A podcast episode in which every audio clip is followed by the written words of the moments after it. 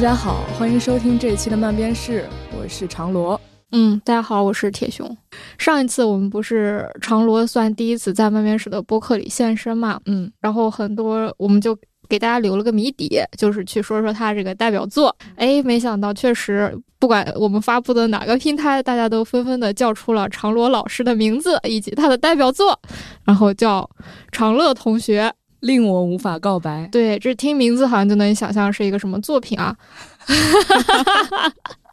我不知道会不会听完这一期之后，大家就不再关注漫编室了。如果是这样的话，我也算为中国中国漫画添上了浓墨重彩的一笔。对，其实是这个作品很特别，到时候后面我们可能会单独的稍微提到它。不过这次就让我们先正式的开始。其实这是一期比较。重磅的节目，也其实我们为这个节目准备了很久，从去年我们就想有这么一期，但这个介于这个人手啊、精力啊，就一直没筹备起来嘛。但因为长罗的到来，哎，使得我们这个事儿终于能落地啊，实践被大家听到。嗯，我们也是尝试着去做这么一期东西。对，来给大家介绍这是什么吧。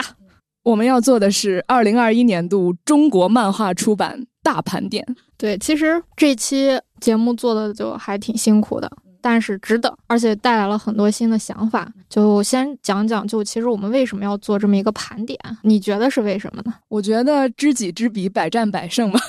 没有没有，就是就是因为我也是刚刚来到出版行业，我也是急需想要知道一下现在国内的漫画都在出版哪些作品，什么类型的作品，什么风格的内容。也想看看漫编是具体是在整个出版行业的一个什么位置，所以我觉得这个工作做起来虽然很辛苦，就是一条一条的去查，但是还是很有收获。对，就对我来说，可能做这个盘点，一个就是想要更清晰的有一个中国漫画出版的版图，嗯。啊，第二个确实想要知道漫编史在其中的坐标。嗯，之前咱们一直都在提，就比如说像漫画，好像在书店里看不到有几本，或者说你看到那个东西，你好像也很困惑于它该不该叫漫画。是的。此外呢，你在网上看到的一些书，诶，它好像出成漫画了；还有一些呢，诶，好像是漫画，但是它好像又变成电子版在网上出现了。嗯，就还是很复杂，你也不知道。嗯。就是是一个很混沌的状态，甚至是有些人觉得好像漫编史出了中国唯一的一些漫画史的感觉，其实不是的。就是在我们做完这个盘点之后，有一个非常清晰的感受，就是漫编史真的是其中的沧海一粟。对，真的很多很多出版公司、出版品牌在做。呃，漫画出版这个方向，而且有很多可以说是前辈，已经有了非常稳定的选题来源啊，然后和自己的就是出版的思路。嗯嗯，这次其实我们差不多整理完之后，大概是有六百五十六个条目。对，就相当于这一年我们有六百五十六个和漫画有关的书籍出版。嗯，这个。这个数据我是一个一个从当当和京东上查的，所以它可能不包含某些，就是它可能只在一些呃自己的天猫旗舰店去卖的，就是更加独立出版的东西。然后我也在那个呃中宣部的出版物的总署的那个机构里面试着搜索了一下漫画这个条目。二零二一年我在。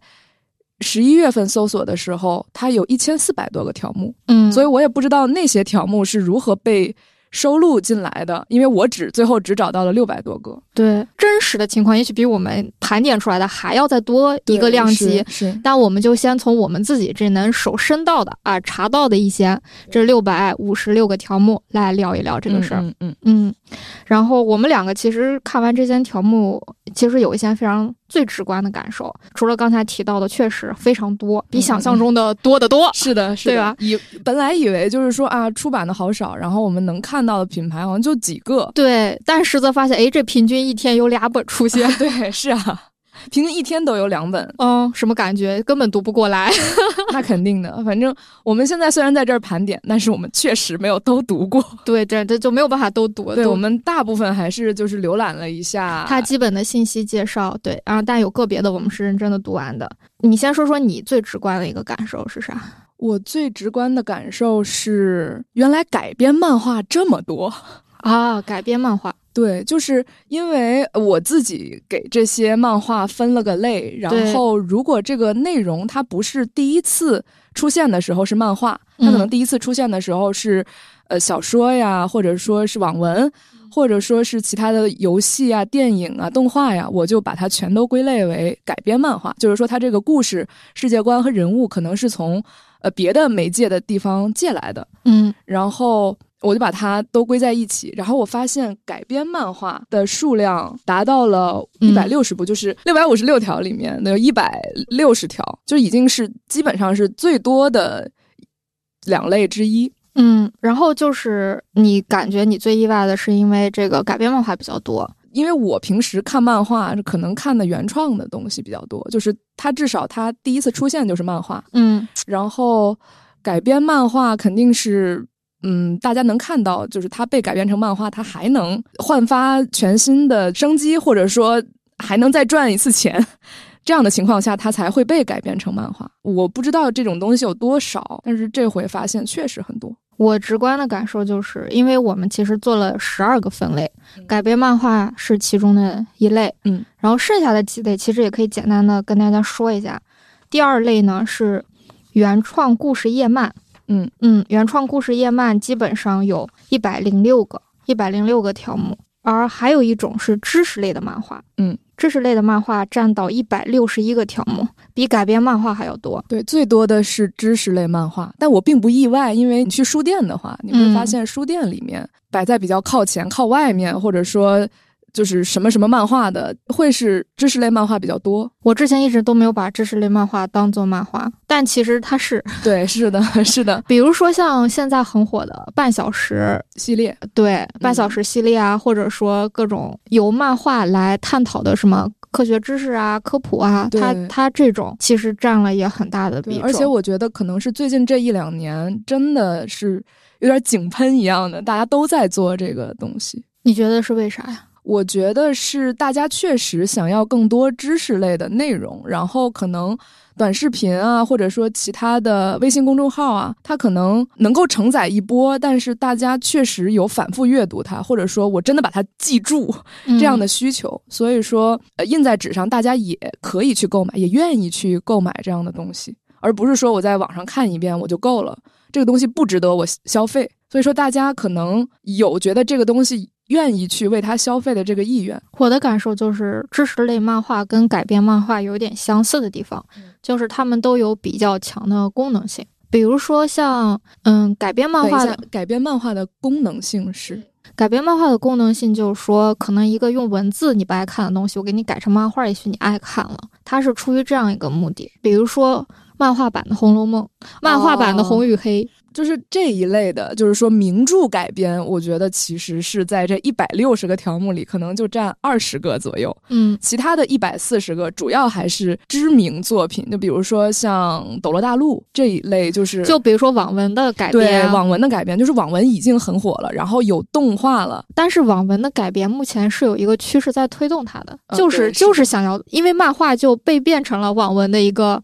形形式承载体。对，确实是。这变成了一个下游产业，对对对对，就相当于漫画提供自己这样的一个作用，来去让网文用另外一种形式继续产生更多的商业价值。嗯嗯。而这个知识类漫画就不用说了嘛，就一个东西，比如说像我自己还曾经编过呢，嗯，用漫画讲宇宙知识啊，讲物理知识啊，其实就是能把这个知识变得，他们会认为变得更有趣点，好理解一点，甚至是图形化之后能让你更快的吸收它，比单纯的用文字公式去讲，可能更容易，嗯，而且另外一方面，可能比如说如果这样的内容都是青少年来阅读的话，我觉得家长可能会。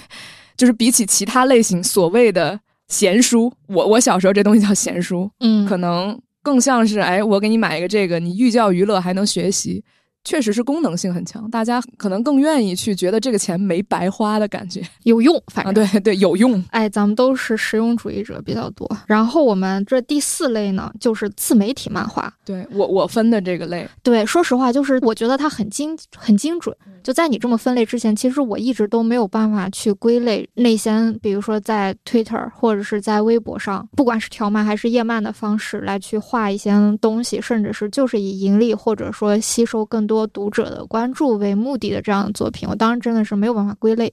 但是我觉得用自媒体漫画来说还是挺合适的。自媒体漫画，我们一共找到了五十九个条目，就是有五十九本，不管是中国还是外国的这种。你可以说说比较有代表性的，比较有代表性的就是整点薯条。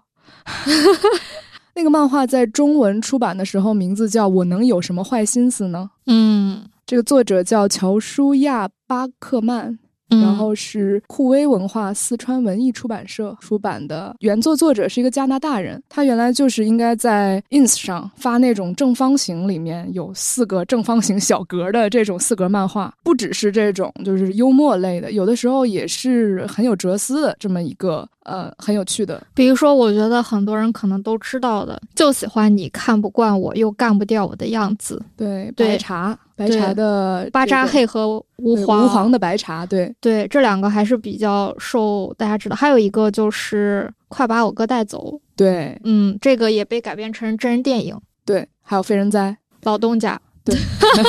比如说还有那个。大理寺日志啊，这个我见过，他做短视频。对，大理寺日志也做了动画。现在反正是一个内容比较精致的这么一个自媒体漫画。因为自媒体漫画，我定义自媒体漫画，它必须是一个很高概念的东西。高概念就是说，它的核心讲的事情一句话就能讲明白。嗯，就是而且它非常的有冲突性，有有，比如说我去。定义一个，比如文学性的漫画，它最重要的东西，可能你没有办法用语言一句话说完。就可能这个故事你讲起来，你就会觉得，呃，一个女孩要抚育，就是要嗯赡养妈妈。嗯，你这听起来就可能就是一个很平时的故事，然后你要去看完它。但是所谓高概念的，比如说大理寺有一个猫头人，嗯，或者说呃像非人哉神仙妖怪在当代，嗯，或者说我们家有只猫。是个皇上，嗯，就是这种东西，它就很冲突。然后我一句话就能解释，设定感也比较强，对，设定感非常非常强。而且我每一次更新就要强化你这个感觉，强化你这个感觉，把我这个概念不断不断的传达出去。嗯，因为在自媒体上，这些作品它不会让你像比如说章节连续的那样去阅读，比如说你在。呃，平台里面，或者说在你在一本书里面，你会连续的去阅读它。但是自媒体它不能保证你每次都会点开，所以它的故事必须是分散的。嗯，既然不能连续看，吸引你回来的就是那个概念或者那个你阅读的体验。所以我觉得自媒体它就是让你要对那种体验成瘾，对，是吧？对，所以自媒体一定是高概念，然后嗯，就是。低阅读成本的，但是这种情况下确实比较适合这种短小的幽默的题材。嗯，然后还有两个作品我印象很深，一个是正能量企鹅，还有一个是窝在角落好安心。这其实都是两个漫画，呃，就那个日本的漫画作品，但是他们的目的呢，却是为了做玩具。是的，这个可能是按我的理解，应该是这些公司。旗下的员工先去设计这些角色，然后他们会经经过大量的海选，就是说设计很多个。因为之前我们有我有接触过，就是这种从日本来的老师教我们怎么做这种角色，就是你一天画十个，然后一礼拜你必须给我拿出一百个，然后我从里面挑挑挑挑挑到最可爱的那一个。嗯，我们只看外形，挑到最可爱的那一个，然后我们再加入，比如说做漫画或者做成绘本这一类的这些。东西就是他看他适合怎么做，嗯，然后他首先其实最应该适合的还是做玩具，就是这个东西做出来它的立体感啊，或者是手感呀，对，就是它会是一个什么材质的、什么感觉的一个东西，你你什么样的人会喜欢它？某种情况下，这种漫画书对他们来说就是软广告。让大家喜欢这个形象和角色的一个东西。嗯，我记得甚至有人就是这些漫画最开始不会集结成册的时候，他们会印在那个吊牌上。把吊牌弄成一个小拉页，然后里面一整个漫画。嗯，因为他们会给这个形象换衣服呀什么，就把这个形象延伸出去啊。他有他的故事啊，他有他的朋友，然后他每天还有各种各样的造型。对对，但是因为最后他们千挑万选出来的形象，确实是一看就是那种第一眼看你就会觉得很可爱，就是。满足一些直观的生理的需求的情况下，他再去讲故事。直观的生理的需求的什么样的生理需求？就是我想看到人类婴幼儿一样的，就是眼睛离嘴巴很近，然后眼睛很大，萌物。对，萌物。那种感觉，就是你想看到那东西，你觉得啊好治愈，然后因为他们的形象一定是往这个方向走的，所以确实，你看都是那种萌的、圆圆的、可爱的。是的，我还发现一个问题，就是我发现很多漫画作品，就是国内的一些漫画作品，如果他们有这种呃做手办，或者说做玩具。呃，或改编成其他这种小周边的需求的话，他们都会画一个 Q 版形象。我就对这个 Q 版形象感到很迷。怎么怎么个迷法呢？就为什么要有一个 Q 版形象呢？就是为了做更好的这种衍生品嘛？就明明是一个九头身的人，会有一个二头身的 Q 版形象。虽然我从小看漫画，我就接触这个东西，我也觉得就默认好像就该这样。但是当你发现，哎，有些漫画系统它确实就没有这个东西，哎，只只有咱们的一些作品里他。有这个，我就很，我觉得我觉得很有意思，发现了这一点，我就觉得很有趣。现在想来，我也觉得很有趣。哎，为什么一定是 Q 版？甚至是比如说一些游戏吧，嗯，不管是网游还是手游啊什么的，他们也会给自己里面的角色做一个 Q 版的形象，然后这个 Q 版形象也会经常出现在哪里哪里，甚至是变成一个应援吊牌、应援扇上印着。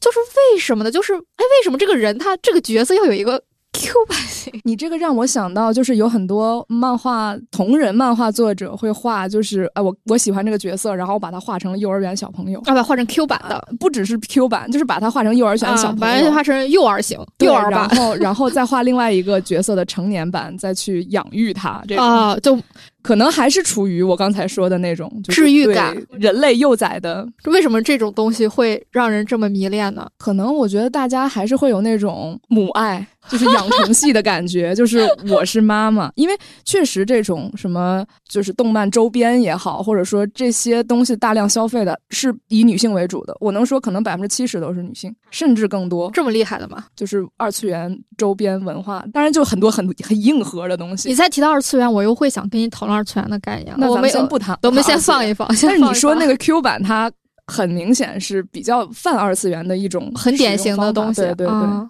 我对这个 Q 版到现在都还很迷。现在我看很多就是属于那种，呃，像追星啊，或者说我喜欢一个文学作品里的形象，也有人会这样。比如说我喜欢夏洛克，然后我可能就画一个 Q 版，然后我去。对，就是这个把一个人物 Q 版化这件事情，它个内在逻辑，它的内在逻辑就是想让它更可爱，就是体现它需要你。需要你帮助，需要需要你的爱 那种感觉，我不知道啊，我我胡说的，我并不为任何人代言啊。啊，对，我觉得就是如果听到的人对 Q 版这个东西更有研究，会有自己想法，可以告诉我。对，还是应该听听更多人的理解。对对，胡说。那其实除了自媒体漫画之外，然后我们下一个呢，就是私漫画。私漫画这个也是我强行。对，私就是。瓦达西，我的就更就更个人、更自我的漫画作品，其实他们很多一开始并不是带着商业化的目的，就是为了在一些这种社交平台，甚至是一些能分享漫画的平台上去。发一点自己用漫画记录的日常啊、日记啊、自我感受和思考。现在也有很多漫画家在微博上会发一个 C log，对，就是 comic diary 这样的感觉。对对，私漫画就是这样子的。不过刚好其中有些可能因为有一些商业或出版价值，于是就出版了。是，就这个私漫画差不多有三十条。对，三十条。我比我印象比较深刻的是，我看过陈元峰的和女儿的日常啊。就是他是张小河的那个作者，你知道张小河吗？就是咱们初中的时候，我们手机壳上有个正方形的一个形象，不知道啊？你不知道？那个时候很火的一个形象，嗯，就是讲一个呃职场人，就他在一个格子间，所以叫张小盒啊，盒子的盒。这我确实不知道。他的脑袋就是一个正方体，那每天拎着一个包上班，就是那个时候。可能八零后的的一个 IP 吧，就是形容自己上班族，然后可能生活很简单，有点单调，但是也有点小趣味。这么一个作者，嗯，他现在做这个和女儿的日常的时候，用的是自己的，应该是本名，叫陈元峰。就比如说比较典型，大家也知道的司马画，就是可以以高木直子的一个人系列的那些作品为代表。嗯，这这一套真的是畅销了，畅销。就从我开始看漫画到现在。都还不错，就他基本上就是一个人成长史的一种呈现和记录，大家就好像在追着他看他的生活的变化之类的。对对对，现在他也也生孩子，然后 然后有这个后面有不再是一个人吃饭啦，然后三十分老妈一二，这样一看就是。已经换了一种生活方式了。是，的，是的，嗯，但都是私漫画，就都是自己的事情。。如果你放在互联网上，它可能它的内容的密集程度和共情程度可能没有自媒体漫画那么强。对，其实我刚开始觉得自媒体漫画跟私漫画在有些时候还挺难分开是的。对，你觉得什么样的一个节点是能比较好的区分这两种漫画的一个要素？嗯，可能第一人称吧。首先，我觉得就是私漫画一般都说这个事情是真事儿，啊尤其你应该会在呃自媒体上看到一些，就是说这是我的恋爱日常，或者是我的带娃日常，或者这是我的考考美院日常，就是这种类型的。哦，我突然想到，比如说山子，嗯，对吧？就有一个漫画作者，他经常会发那个灵魂对话系列，其实那个就算私漫画了吧对，？就算私漫画，我觉得更嗯偏于私漫画。对，嗯我觉得私漫画还有一点，就是因为我还有另外一个分类叫非虚构。啊，这是我们的第十个分类，非虚构。非虚构有多少个条目？非虚构可能很少，八个。八个。嗯，你说说非虚构。非虚构的话，我会认为它可能更加全面的描述真实一点儿。就是非虚构漫画，我总结的条目有一个讲武汉抗疫的，叫《带灯火汇聚成星海》。然后一个讲登月的叫《阿波罗登月》，然后奥杜邦的传记漫画叫《追随羽翼的人》，鸟类学先驱奥杜邦。嗯还有一个叫《我是如何上天的：宇宙猿托马养成记》，嗯然后还有《沙漠中的十四天》《雪山青春与我》《勿忘我》和《尽力而为》一部图像回忆录，就是他们更多的是以自传体或者说真实事件改编为比较纪实文学对。比较纪实文学感，它会更加全面、更加层次丰富的表现现实。呃，然后私漫画，我觉得更像是大部分时间还是会比较浪漫，就是说讲我生活中随性一点、对幽默一点、轻松一点那种。对对对，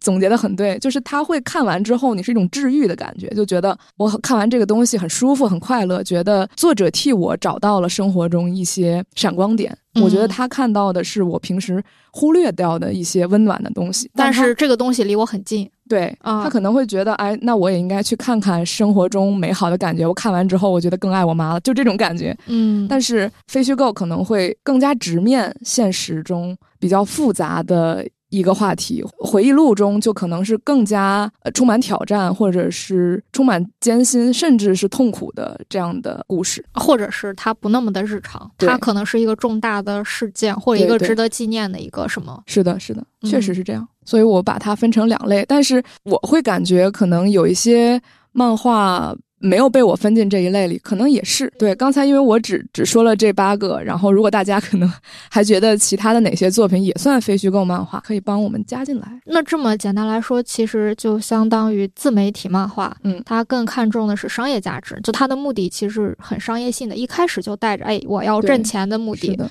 但是私漫画可能是一个自己更轻松的记录展示，嗯，而非虚构，其实我觉得它更像是一种对一个重大事件、对一个人物的一生啊，或者是怎么样的一种用漫画方式的呈现，更重，体量更重、更严肃一些。是的。嗯而且我觉得非虚构还很有趣的一点是，它很适合回忆，就是因为这个过程没有被任何文本记下来，或者说没有任何的当时的报道呀、新闻的，没有任何客观视角的情况下，你用漫画记录，我觉得是一个非常好的一个状态，因为回忆这个东西本身就是跟现实有点出入，嗯，它用漫画来表现，更能表现出那种这个东西是从回忆里出来的那种可能有点不确定感。对，然后我们就再接着说，比如说这被我们放在了第七类啊，但它其实应该跟第二类一起说。原创故事条漫，它对应的是原创故事页漫。这个说实话，我刚开始就觉得原创故事漫画，不管它是条漫还是页漫，嗯，它应该都是漫画里的主流。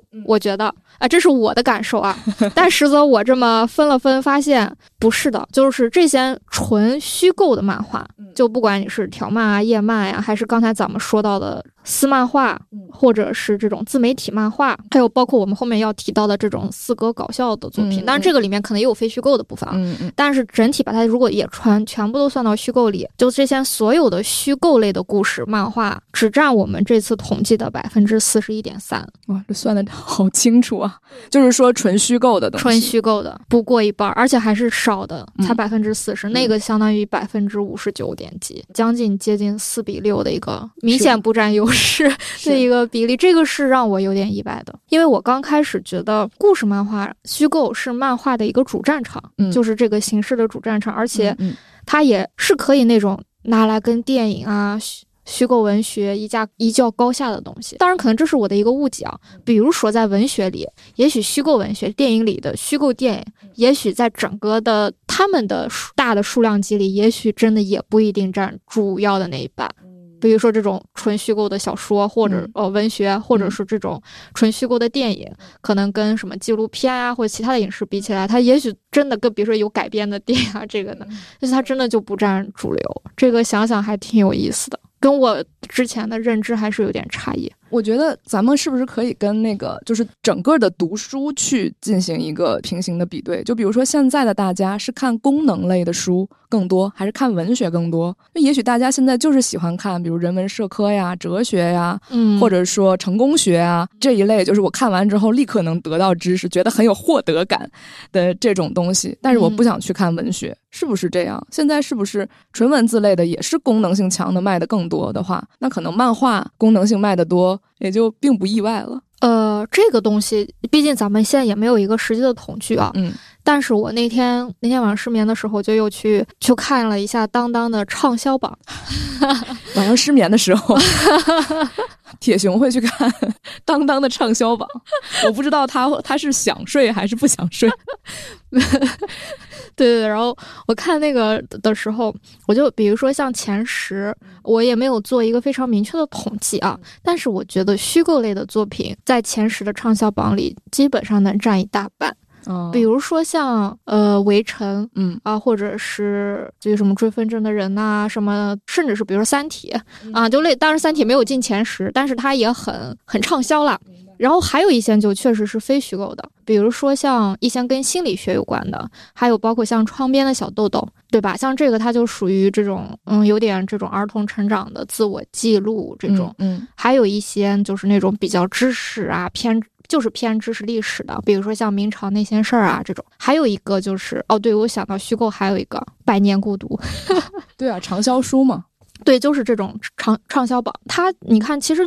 从这里看，它也是各各半壁江山，也没有说哪个书就一定好卖或不好卖。就只要你做的足够好，或因为一些各种机缘巧合，不管是虚构还是非虚构，我觉得读者还都是需要的。啊，也没有说我就只看这种，对吧？嗯，嗯是，但是在漫画还还是不仅是知识漫画占了主流，而且知识漫画确实是在当当上的反馈是非常明显的畅销趋势，畅销，就很就是好像大家对漫画来说，它的那个需求感集中在，就是它好读这件事儿上。但是但是我觉得这里有也有一个我们自己的统计误区，就是我们现在比如只要一推当当的这个呈现，嗯这其鬼灭、海贼碾压趋势，对吧？人家都是超，人家都是虚构漫画，对吧？要从这个角度看，我觉得可能跟我们的国情或者是我们国内人对漫画的用法认知和已有的这些漫画出版物有关系的。嗯，可能有些漫画。尤其是最畅销的这些，你你说可能我就是在平台上，我现在可能能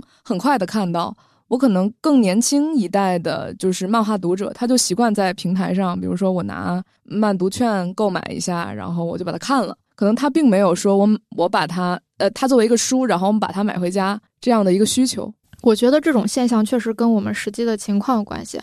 还有一个我觉得很重点的，就是我们现在要提到的原创故事页漫跟原创故事条漫啊，嗯，真的就是刚才提到我们原创故事页漫有一百零六个条目，原创的就加一起是一百五十三，改编漫画是一百六十，知识漫画一百六十一，基本上是三足鼎立的状态。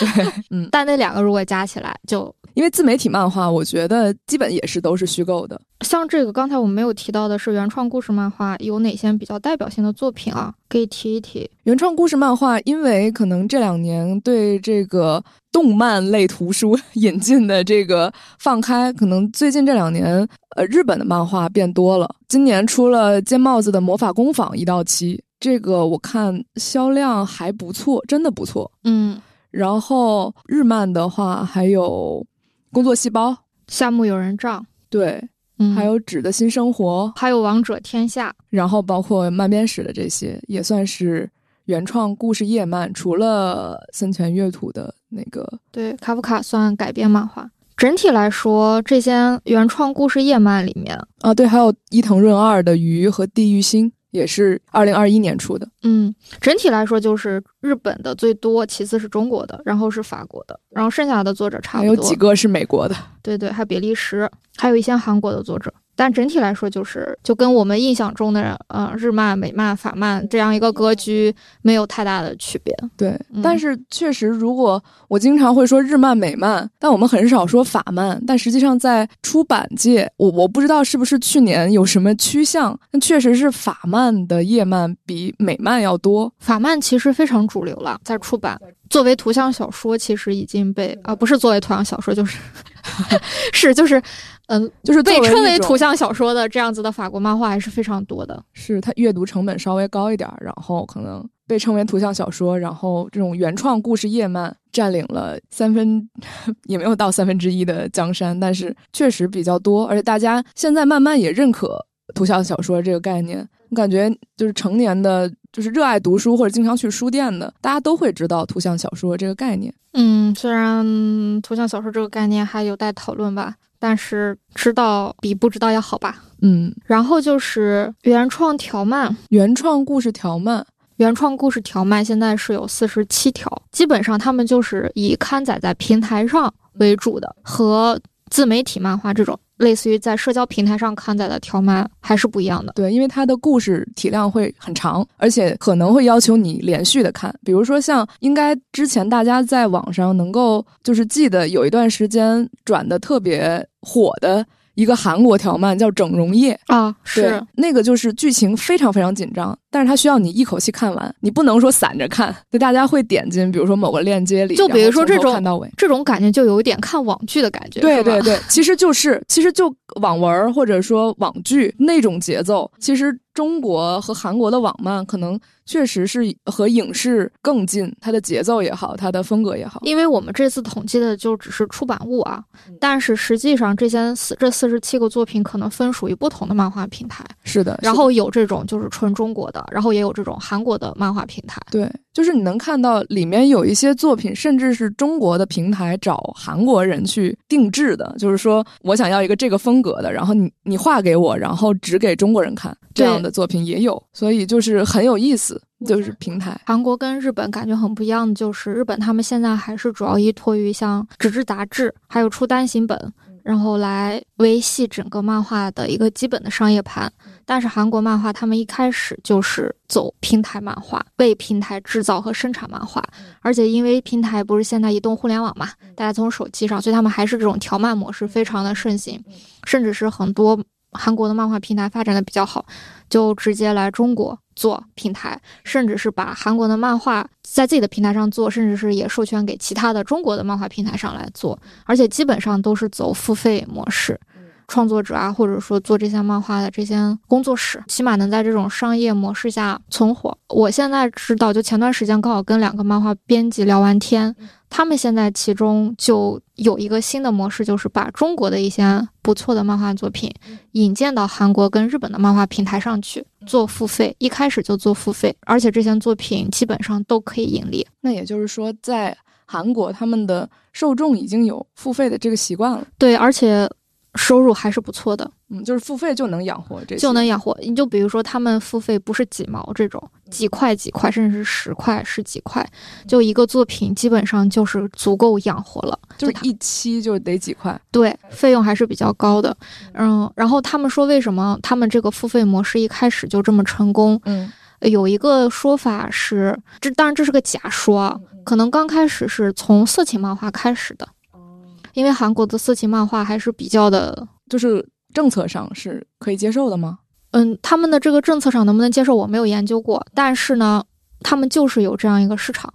而且就是有很多人去看，而且就是付费的，而且并不便宜。然后他们。这个需求量又很大，导致的结果就是说，这个韩国人自己这个画画人手不够了，那中国的画师啊，或者是台湾、香港画师就加入其中，开始去画。然后那一开始我们就画这种付费模式，平台也是付费模式的平台。之后大家就觉得，那既然色情漫画可以在这个逻辑下运行，那我们画点别的呢？所以就会有一个过渡，就过渡成啊，那普通的漫画在这种模式下，哎，只要它好看，哎，只要大家喜欢，嗯，那也是成立的。所以就是很自然而然的就会有一些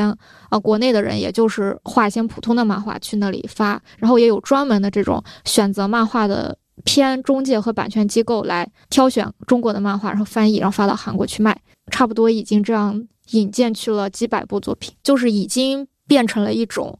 新的生存模模式了。就是这些作品本来没有在中国发吗？还是说在中国也发了？有一些是在中国也发了，但是因为我们国内的漫画平台现在这个付费模式做的不是很成熟，作品基本上嗯没有办法马上的有其他的这种盈利渠道。明白。再加上我们现在的平台作品又非常的多啊，这些作品在这上面很有可能就被埋没了，甚至是有些榜单本身是注水是假的，就更难有出头之日了。那这样的作品很多，就觉得哎，那如果它真的不错，然后在韩国那边上 OK，那他们就上。但是有个很大前提，他们需要一个基本的量。就如果你这个量不足，嗯，那你所以说这个还是需要作者去非常稳定的大量的生产这个内容。是的，比如说要我具我要具体有几十话的量，我才要我才能允许你启动这个连载。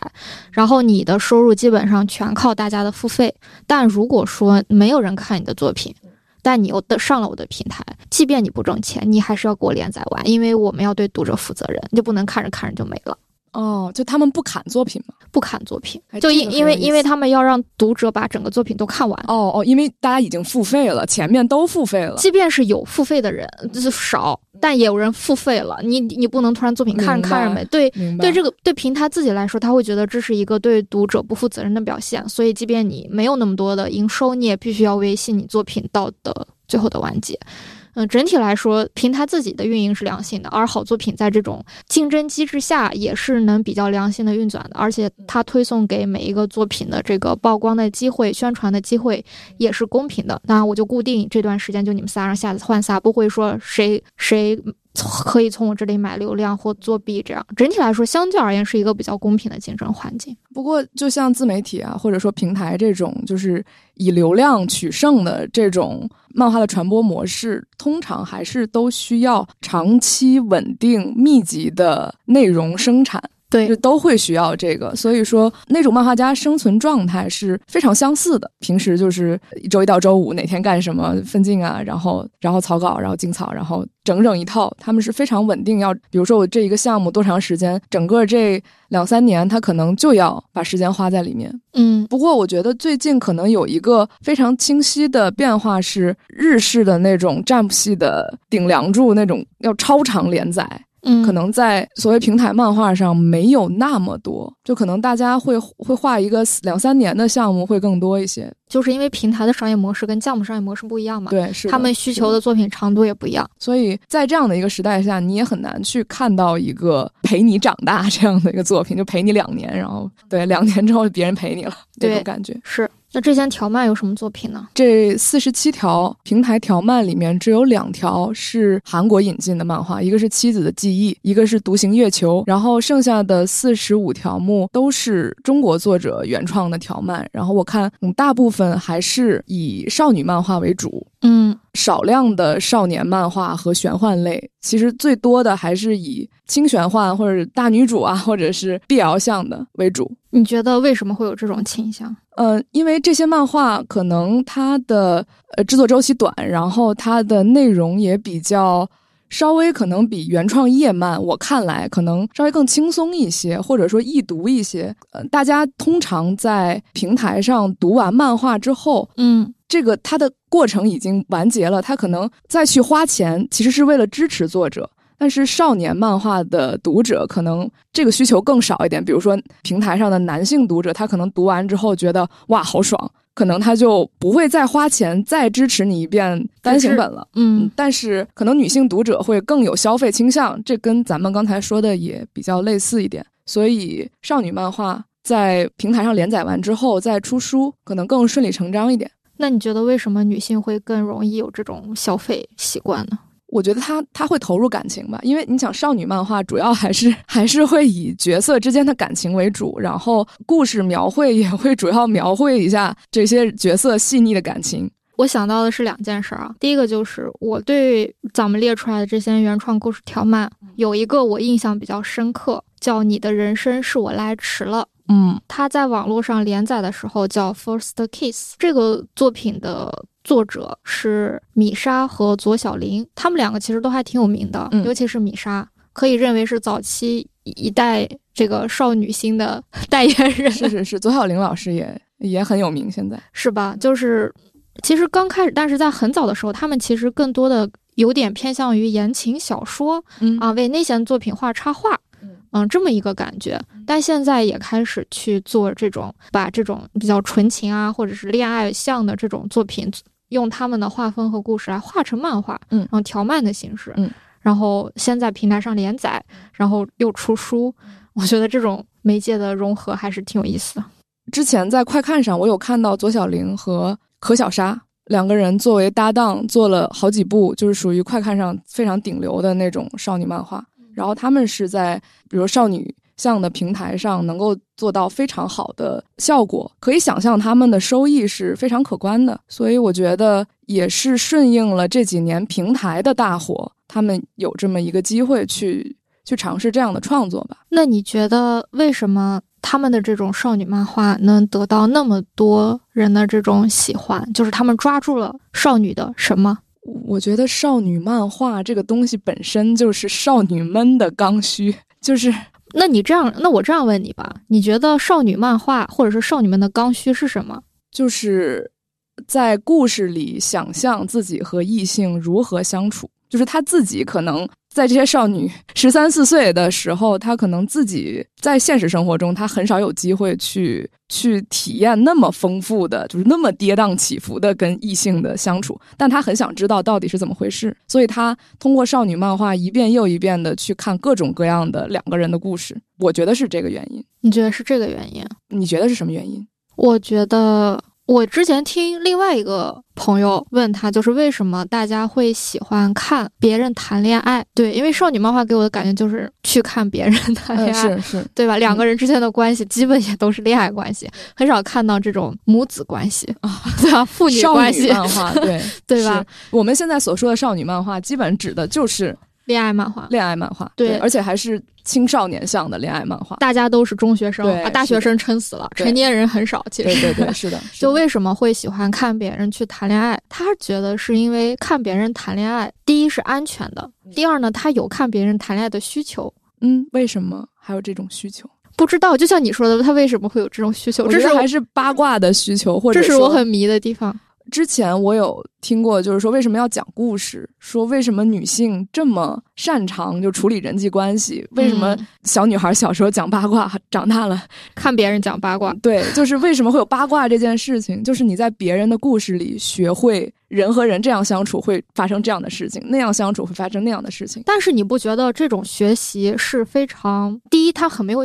没有效率；第二个呢，你学习的模板是被虚构出来的，它也不存在，甚至是它是假的。那你学这个东西有什么用？就像你这辈子都不可能和一个霸道总裁 谈恋爱，你学那个有什么用？你告诉我。所以说，所以说，我觉得少女漫画要画的真实一点。呃，你觉得少女漫画要画的真实一点，就是真实的能让少女从其中去学到她想学的一些人和人的关系，甚至是她需要学的，因为她年纪太小。比如说跟同性的关系和异性的关系，或者是你们是友情，还是说你们是爱情？但她觉得，你觉得她还是更要依托于真实，而不是单纯的就是根本就不知道满。足你的幻想，这种我觉得。那你觉得这种满足幻想类的，但确实少女们也是需要被满足幻想的吧？那满足幻想的就把男主角画好看点吧，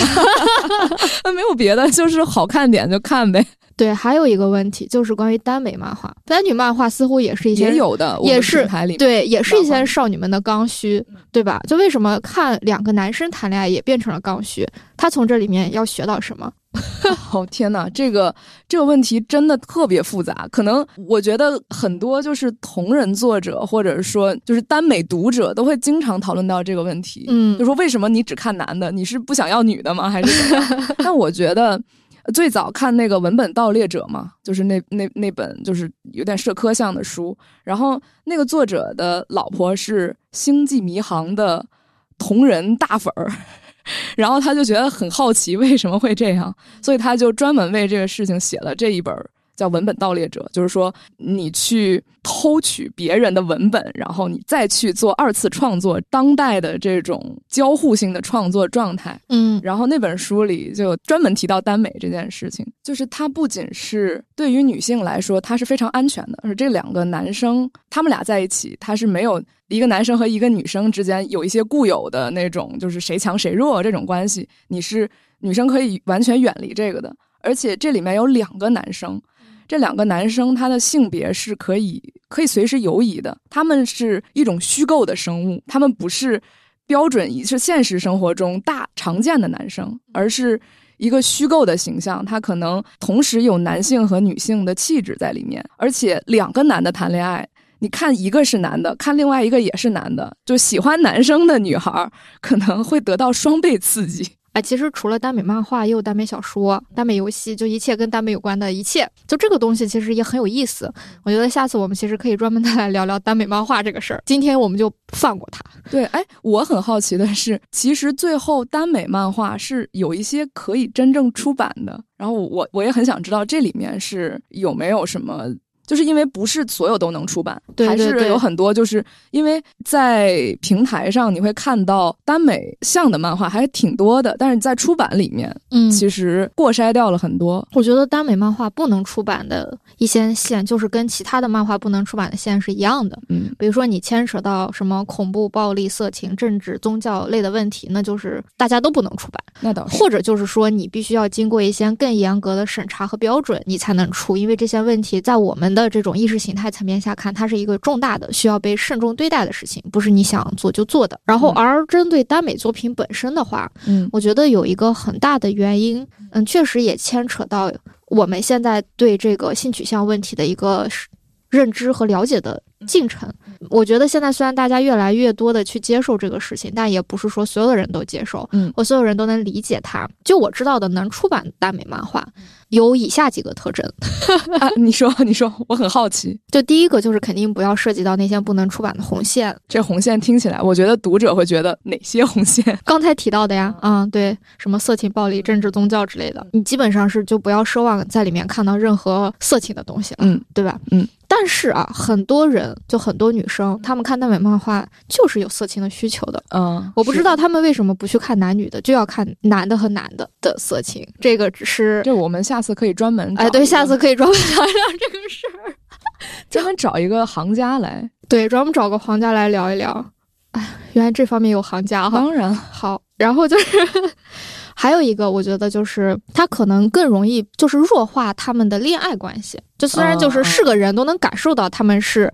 跟普通的友情不一样，但是在这个故事里它是弱化的，就更把它更像一个革命友情的感觉去驱动。就两个嗯人的情感关系是层次更复杂的，他们不单纯的是谈恋爱，他们会讨论到生活、人生嗯啊、跟周围人际的一些更错综复杂的关系，就它更依托于是真实生活的，就两个人之间建立在亲密关系上的一些相处，就这样的作品可能会觉得，哎，它有一定的这种出版价值。如果你只是单纯的去消费啊，两个美少年啊，两个美青年，两个美大叔之间的这个 恋爱的话，那可能觉得就还欠一点。确实是专业编辑给出的解答。如果谁想画漫画耽美漫画出版的话，可以学习一下。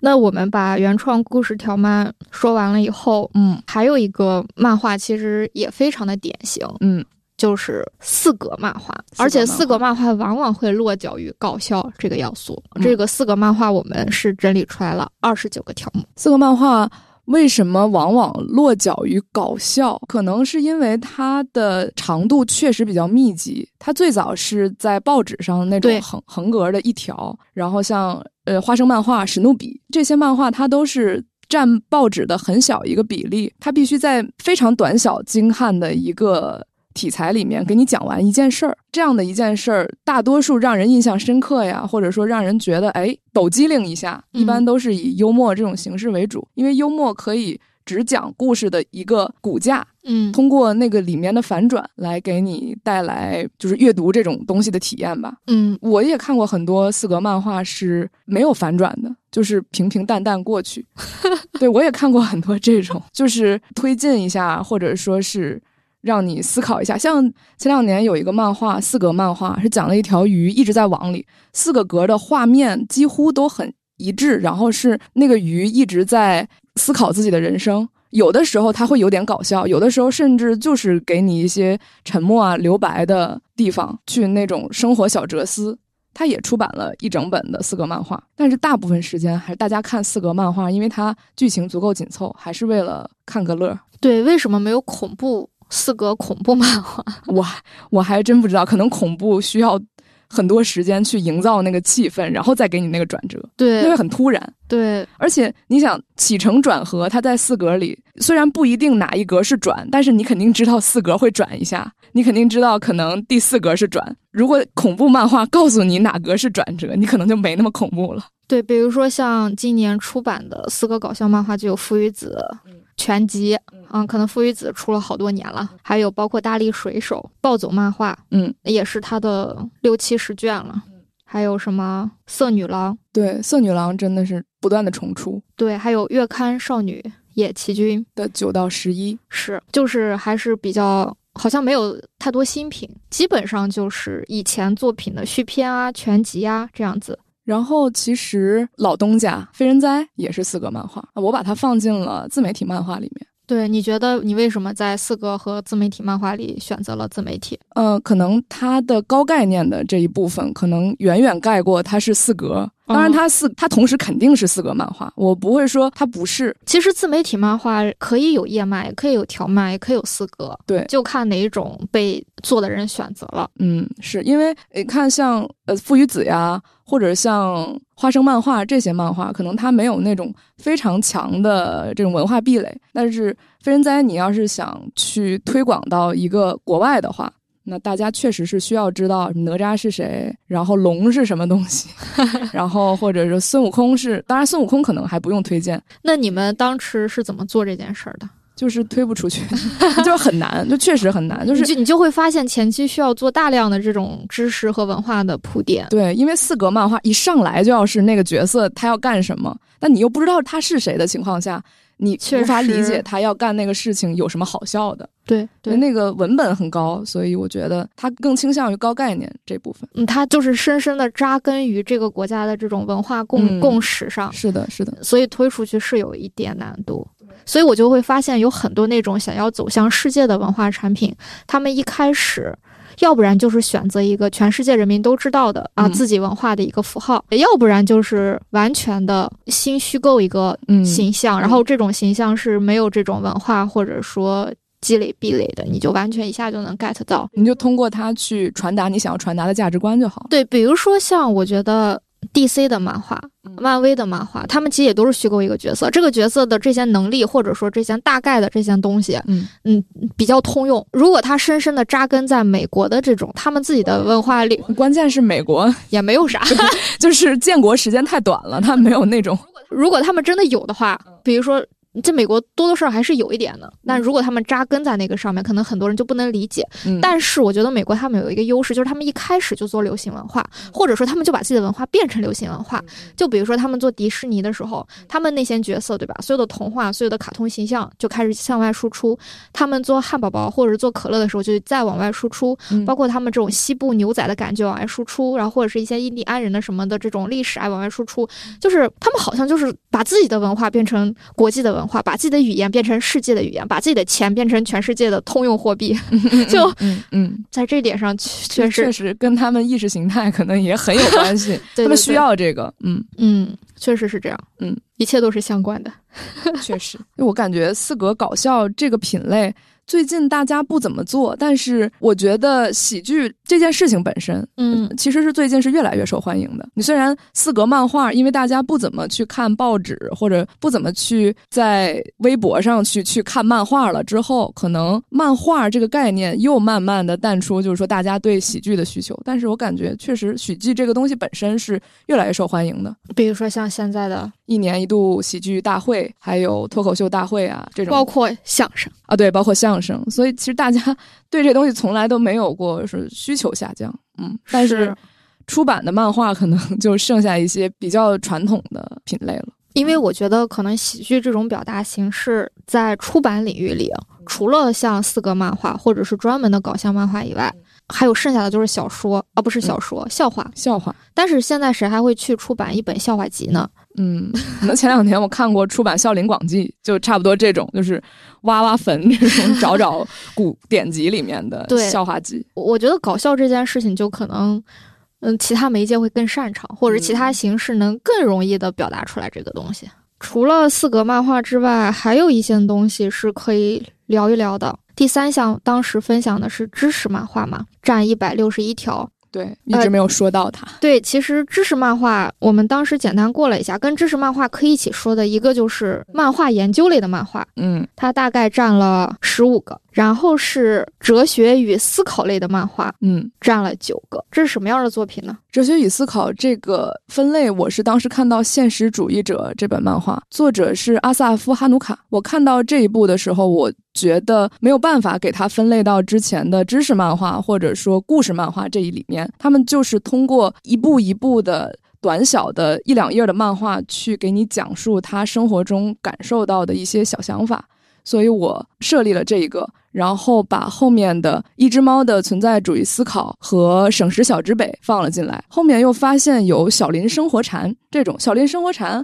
我感觉在微博上或者微信上有很多人在转发，就是一个毛笔画的小漫画，上上颜色，然后加两行心灵鸡汤或者说是励志类的文字。它也很难分，它不是故事类的。然后我觉得它很多时候确实是。讨论如何去生活，如何平心静气的过完每一天，所以我把它放在哲学与思考这个类里面。嗯，但它其实也可以叫自媒体漫画嘛。还有一个叫我命由我不由天啊，对，这是蔡志忠的作品。可能蔡志忠可能平时会创作大量的知识漫画，去讲中国的各种典籍啊。对我们刚才说到的一百六十一个知识漫画里，蔡志忠老师贡献了极多的条目，对，非常非常多。不同的出版社在出蔡志忠讲各种中国典籍的各种版本，比如说。老子说，《孙子兵法》；庄子说，《大学》；《西游记》；《三国志》；《史记》；《菜根谭》；《中庸》；《世说新语》；《论语》；成语故事；《六朝怪谈》；《聊斋志异》；《水浒传》；韩非子；孟子；唐诗三百首；唐诗说；孝经；宋词；封神榜；白蛇传；金刚经解密；心经解密；易经；尚书；春秋礼记；诗经，跟报菜名似的，就是就是有这么多。就是我当时做的时候，我也觉得哇，真的这个版税是有多少？厉害。能画，真的，这个产量非常高，对，非常非常高。光是知识漫画里，可能还是蔡志忠老师占了大半壁江山，大半壁江山了。然后还有那个半小时漫画系列也占了大半壁江山，就大家能感受到这个知识漫画这个布局，大家都非常非常需要通过一个轻松一点的方式去获取这些听起来好像很艰深、自己平时触碰不到的这种内容。我觉得可能很多人会觉得是孩子需要，成年人会觉得我看字儿就可以了，但是我又希望这个年龄的孩子知道，但是他又不爱。不愿意看字儿，哎，漫画好像就成了一个非常好的形式，能让他知道这个东西。是的，是的。然后呢，就是刚才提到的占了十五条的漫画研究，但他们其实并不是漫画书，而是跟漫画文化有关的一些文字类的作品。除了这个一个故事的九十九种讲法，这本书它是以漫画和文字结合的方式去教你怎么画漫画，或者教你一些漫画文化的相关知识的一本书。嗯，在这里我们又看到了蔡志忠老师，对蔡志忠老师的自传吧，等于是动漫一生，动漫一生，嗯，动呢？不知道，是不是也有动画？我不知道，我也不知道，我没有看过，我只看过他的漫画。对，我也只看过漫画，也许有动画。然后漫画研究，我觉得很有意思，因为我们平时很难接触到，比如说高校的这种漫画教育，平时也很难接触到漫画专业培训。它具体是怎么教学的？所以说我看到有十几本，其实不是说漫画技法，它不是教你怎么画美少女，不是教你怎么画眼睛、衣褶这种，他是真的在研究漫画这个形式、漫画和历史的关系、漫画的编剧，还有漫画家的人生传记这一类的内容。我觉得，其实我是觉得比我想的要多。虽然只有十五个，但也比想的要多。平均一个月就出一本多。这里面我很喜欢的是一个故事的九十九种想法，因为最开始我真的以为他是要讲怎么画漫画。就是有多少种方式画漫画。那他后面开始用他既定的一个故事，他最开始有一个既定的故事，然后他开始用不同的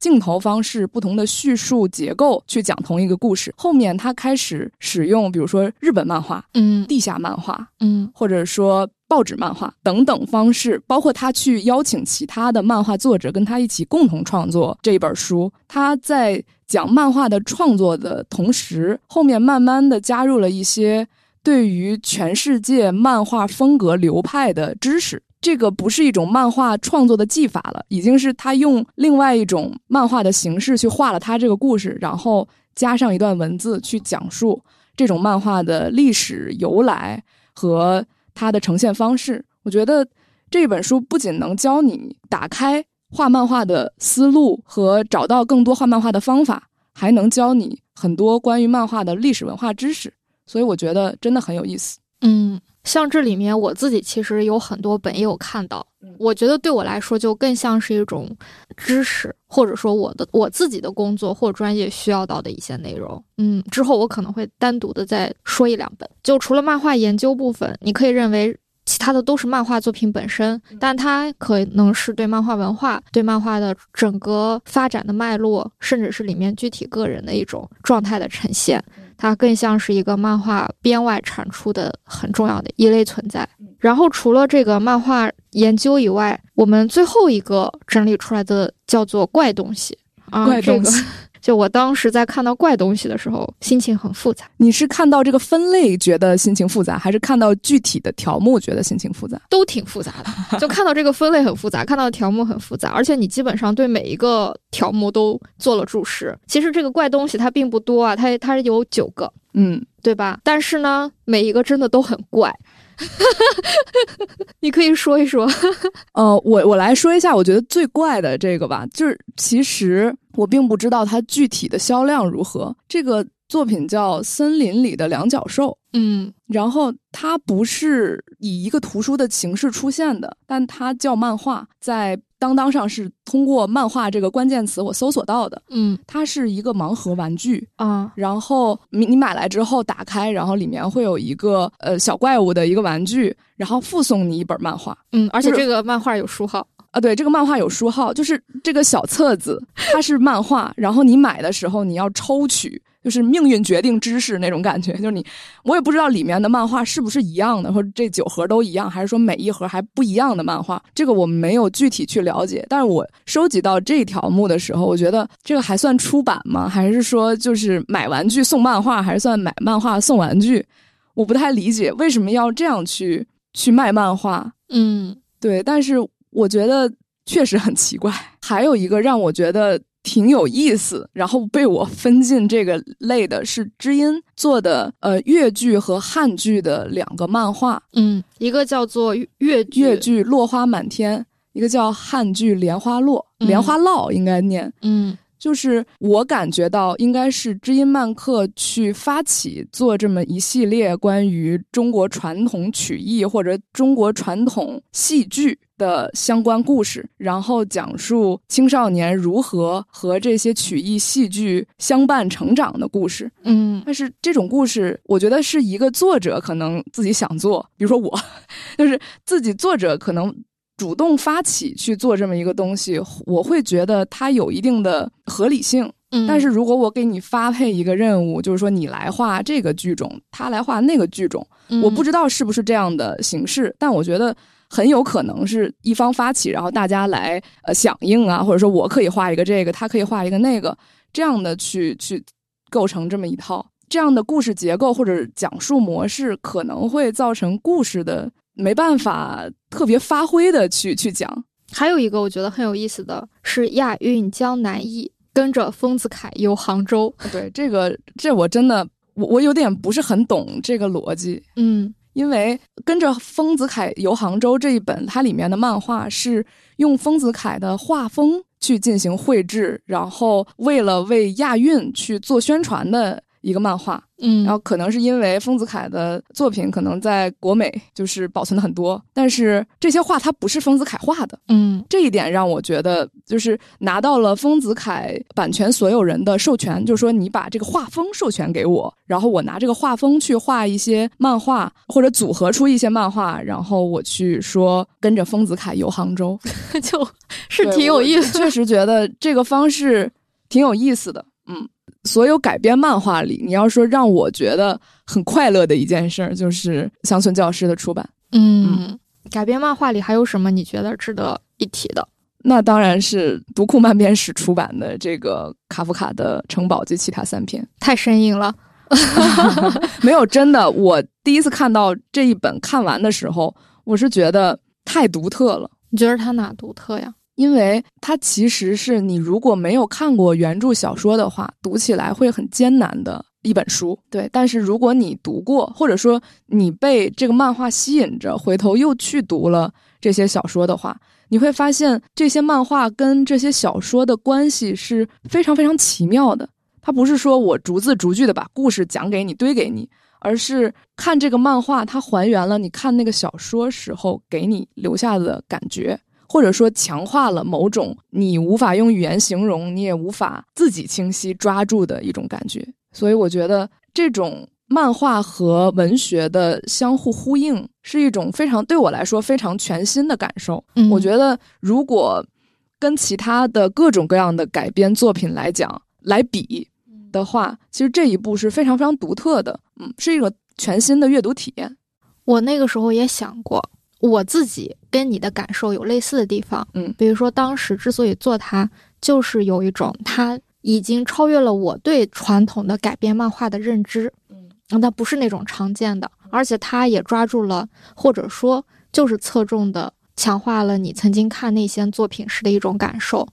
可是之后让我比较犹豫，或者说感受到一丝不安的地方，就是我我觉得可能很多人他不需要这种感受。嗯，嗯我觉得很多漫画都是大家不需要的，可能就是这个东西是不必要的，但是新的，是细腻，或者说可以用一段时间来去琢磨的感觉，我觉得它很优美。是我那个时候会觉得这种细腻的感受啊，或者是这种那种突然间在自己的意识和感知层面下潜下去的那种状态是重要的、嗯美的、嗯被需要的。但是在我实际看到的现象里，我觉得好像没有人需要它，或者说不需要它。大家需要的是那种直接的、有用的、见效的。半小时的，那这个我们还是要定义它是不被需要的，我觉得这一点还是要诚恳的面对它。对嗯我感觉就不被需要。那不被需要，那还做吗？我觉得，我觉得要做，我觉得就是用你想用被需要的作品你想赚来的钱养它。等等，你看整个商业世界的逻辑就是做这个市场需要的东西，嗯，你才能活下去，嗯。那它既然在这个商业逻辑市场下它不被需要，那为什么还要做它？其实我觉得现在的商业市场大部分需求都是被硬造出来的，就是你本来完全没有这个需求。比如说，我之前买过一个沐浴泡沫，它就是不是沐浴液，你把它打成泡沫，而是它挤出来就是泡沫。嗯，我买完这个东西，我拿到手里，我的感觉就是。我并不需要它，我为什么不能自己打泡沫？我为什么会冒出这样一个全新的需求来？所以我觉得很多需求都是他先设计好了有这么一个需求，然后强行推给你，让你去接受你有这样的一个需求，然后确实卖得很好。你最后沉下心来，你想一下啊，这个需求我没有。当然，这个快消品跟漫画的这种毫无需求还不一样。不管怎么样，你还是需要一个沐浴露，但是漫画不会说不管怎么样，你还是一定需要漫画，不然我跟那个生命会有关的危机，这倒不会有。嗯但我觉得，至少我们会觉得，我看了一个之后，至少我个人会觉得，我看了一个之后，我还想看这种东西，我的需求就被看过这件事情给创造出来了。所以，如果我们不去做，这种需求就会消失。这个作者，那我再问你一个问题啊，就是你觉得，当你的这个需求，因为你看过一个这样的作品而诞生了的时候，这个需求会消失吗？还是说它就在那儿了，它不会再消失了，我觉得不会再消失，它就会等待着被下一次的满足？对没有，我可能也没办法，但是再有。我还想看，因为这个需求在你这里已经诞生了，好神奇啊！就是因为我自己是有这个需求的人，所以我从来没有办法想象别的人如何拥有这个需求。就是如果没有的人，我没有办法想象他要如何拥有这个需求。因为他觉得有趣，他觉得啊，还有这种东西。因为漫画，我经常会给我这种感觉，就是哇，还有还有人这么画，还有这种东西，我还要好怪，再看一眼，就是我我还想继续看。那这个时候，这个需求会变成一种必要的需求吗？会跟生命有关吗？我觉得可能它一部分会转化成我就要这个，一部分会转化成我还要别的新的。比如说，我看完《森泉月土》，我发现漫画还有这样跟其他的作品形式强绑定的，那我可能下一次想看看，哎，有没有哪个漫画家画过交响乐印象漫画，或者说诗歌印象漫画？我想去横向的去发展一些我没有看到过的。类似的东西，或者我看完这些之后，我想看看有没有其他的方式去讲过这些文学作品，或者说我更广的说一点，就是我有没有其他的漫画作者画过更我没想到的东西，不管是什么，就是它开启了你挖掘各种各样漫画的这个需求，我觉得是这样，就像一把钥匙，所以我觉得非得有不可，就得做。好吧，那我们还有最后一样，我们十二个大分类里的最后一类就是漫画技法。对，这个东西也很神奇，也是在我开始接触漫画之后，让我觉得很迷的一个品类。嗯，我觉得可能对于学绘画的人来说，他们可能有自己专门的这种绘画教材，然后老师可能也会。对吧？言传身教，但是在漫画这里，好像大家要不然就是自学，要不然就是搜一些绘画教程，或者是一些机构或者说是创作者自己画的这种漫画的教程。嗯，真的就是教你怎么画眼睛、画头发，嗯，画五官，然后画表情，肢体结构怎么摆，然后大概场景怎么画。但是呢，这个东西它你照着它画完，说实话，你也没有办法说真的就去创造出来一个完整的作品。甚至是会稍微有那么一点苍白，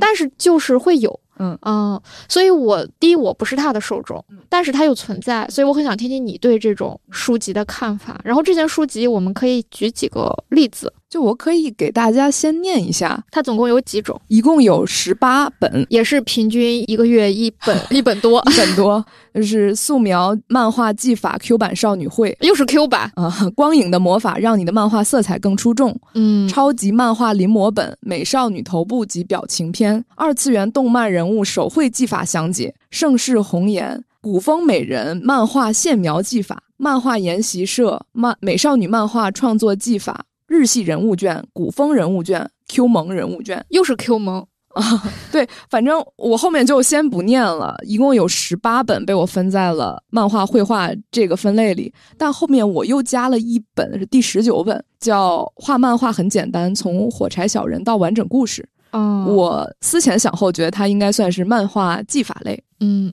我觉得这一本确实是。非常非常满足我对漫画技法类图书的需求，因为它教你的是一种语言。他在最开始的简介里就有说到，说画漫画这个方式能让你同时学到语文、数学、语言等等。他这样去说，所以我觉得他整个这本书不是说面向要画漫画的人，而是面向所有人，而且主要是刚刚开始认字、刚刚开始画漫看漫画的小学生、初中生。这样的群体，他的教学方式也是教会孩子们去如何捕捉人们的表情，如何使用对话框气泡去表现一些感情，比如说尖锐的是什么感觉，柔软的是什么感觉，或者说教大家如何用线条一刻一个概念去慢慢慢慢的教你怎么让角色有表情，让他们说话。让他们说的话有意义，而且你很明显能感觉到，他不是为了让你去画一个商业漫画出来，而是为了让你通过整个这个过程，不仅提高可能你对画面线条的理解能力，同时也提高你的就是对人的话语或者表情的识别能力。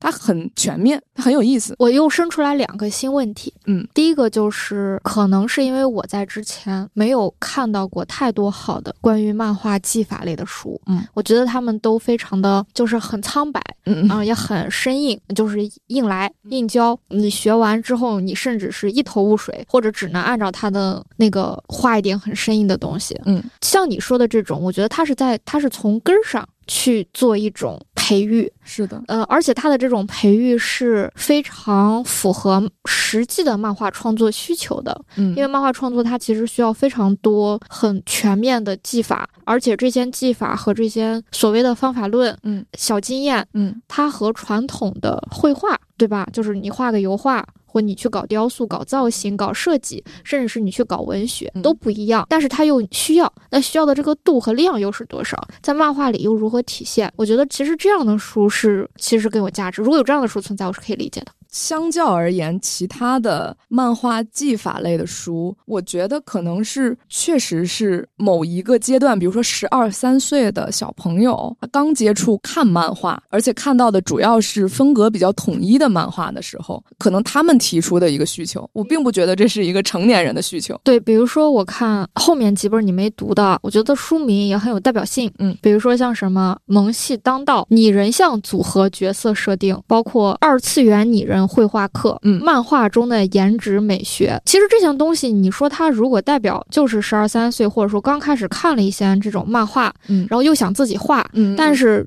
天天光描漫画书上那些人物，觉得还不够，对吧？因为漫画书它毕竟还是根据具体的作品来做各种各样的动作的，你没有办法按照你想，你想画一个跪着的人，可能就画不出来。嗯，那可能你就需要一本书教你怎么画一个跪跪着的人、躺着的人。哎，刚好这个书就教你，或者是我就想画美少女，那我就教你。你想画古风的，我教你。他可能是从最开始入门者对某种类型的感兴趣的需求点来做的书。那如果这样说的话，那可能也能理解了。对，就是可能他这个时候他就不想画别的，可能我想象，比如说家长看小孩子想学画画，那好，我想把你送到素描班去，或者我把你送到国画班去，我就是被送去过素描班，然后跑出来了。然后是的呀，对吧？你你想一个这喜欢看漫画的人啊，一个从小看柯南、犬夜叉的人，然后说想画画，然后突然被送进了素描班，那一刻他的人生充满了迷茫，真的，真的是吧？我觉得有很多人应该经历过这，种迷茫。是的，是的。然后，然后家长这时候还不放弃，就是说我还是想让你继续学学画画，或者小朋友还说我想我要画漫画，我当漫画家。然后家长可能有这么一个需求，孩子也有这么一个需求，但嗯我觉得。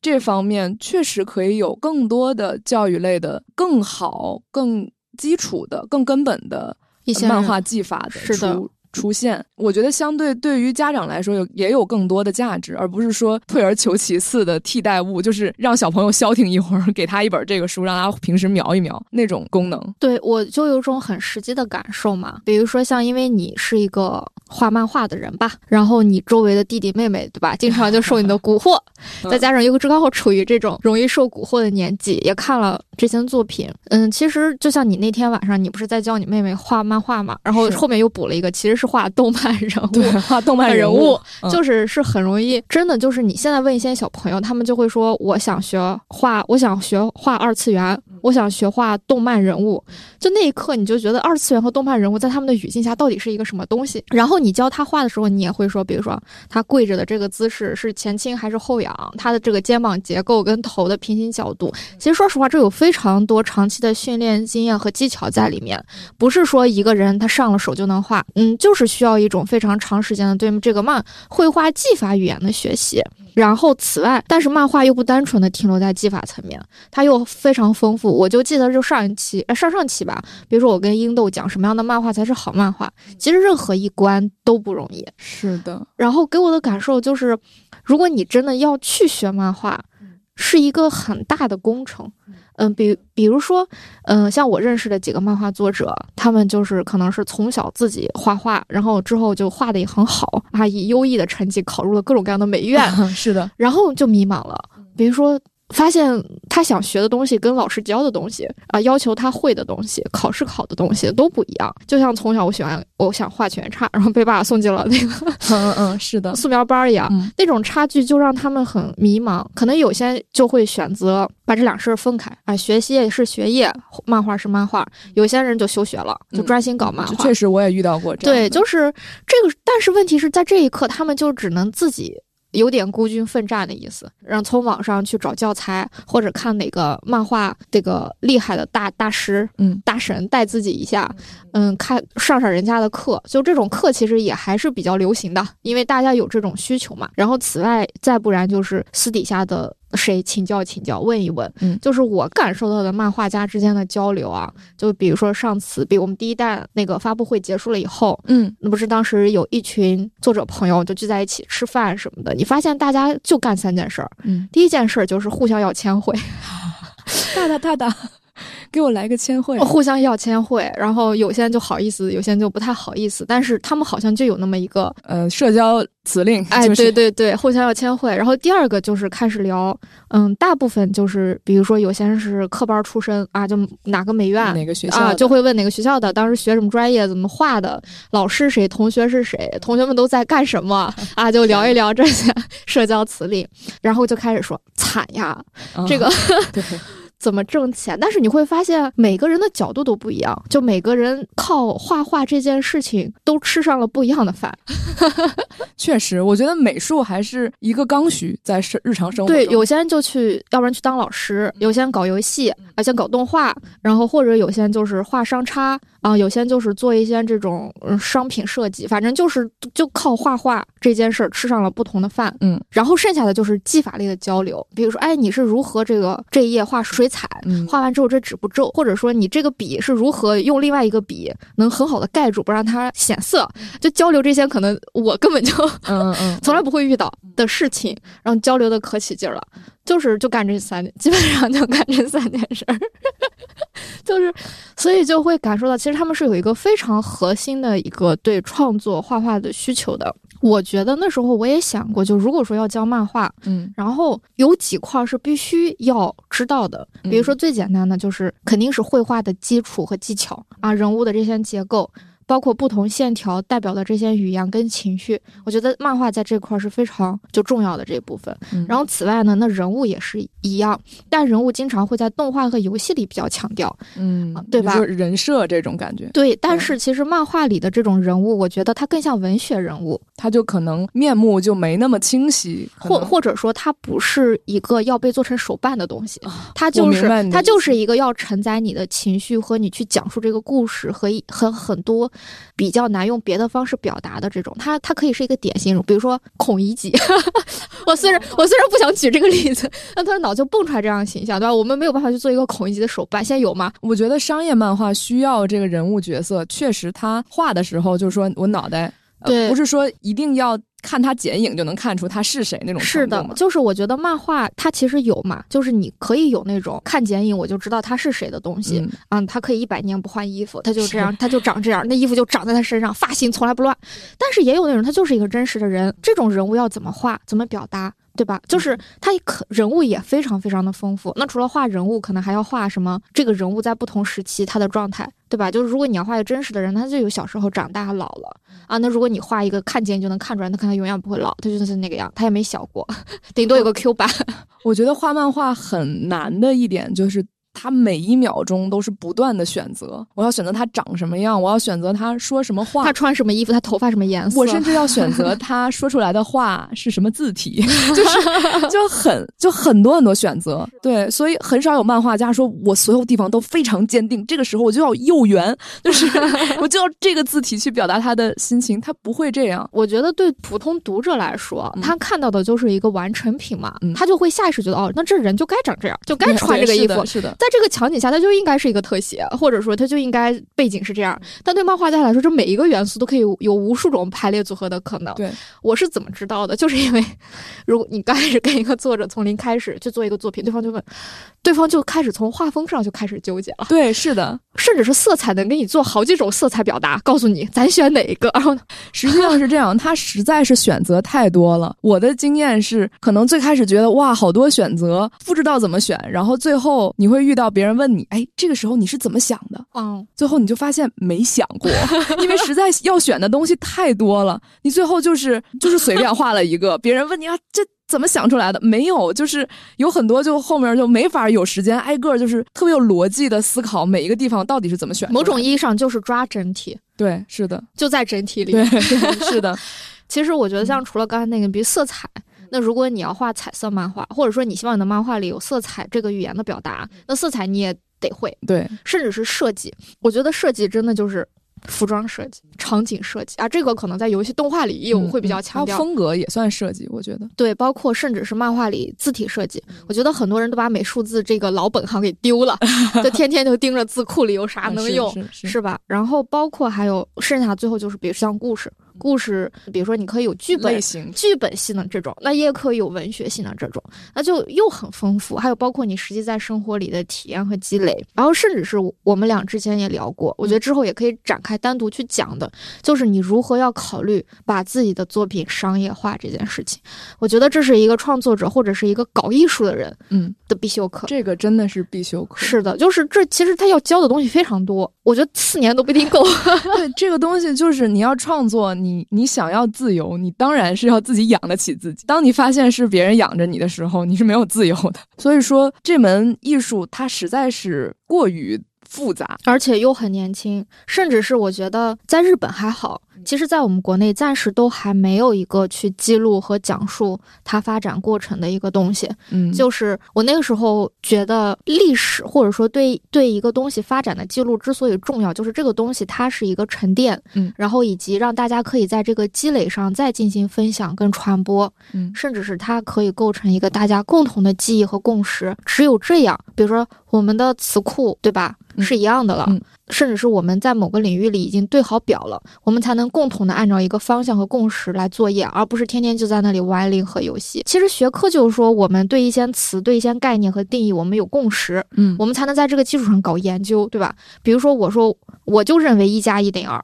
但你就认为一加一等于三，这个数学就没有办法玩。那我有一个问题，就比如说，如果这么推下去，发现漫画按照我们所谓刚才定义的这个漫画，呃。这么推下去，发现真正去这样理理解漫画、讨论漫画的人占很少很少的比例，非常少。这样的话，你会觉得做这个事情还有什么意义吗？嗯，有意义啊。就是它是这样的，就是一个东西的诞生，肯定就是它现在诞生了。诞生的时候肯定有它诞生的一些背景原因，而且初期就是野蛮生长。嗯，但是到后期，就大家在这个生长中，慢慢的就会有一些规律，各种层面的啊，商业上的、文化上的、创作技法探索上的、教育上的、个体对这个东西的理解上，包括受众对这个东西的感知跟使用上，它的角度就会非常的复杂。那其实我觉得就是需要有一些所谓的评论者、研究。者开始去介入，开始去爬书，嗯，然后他们就会去为它下定义、做定论，嗯，就比如说，就像我们在研究音乐，我们就说啊，我们有古典啊，我们有民族，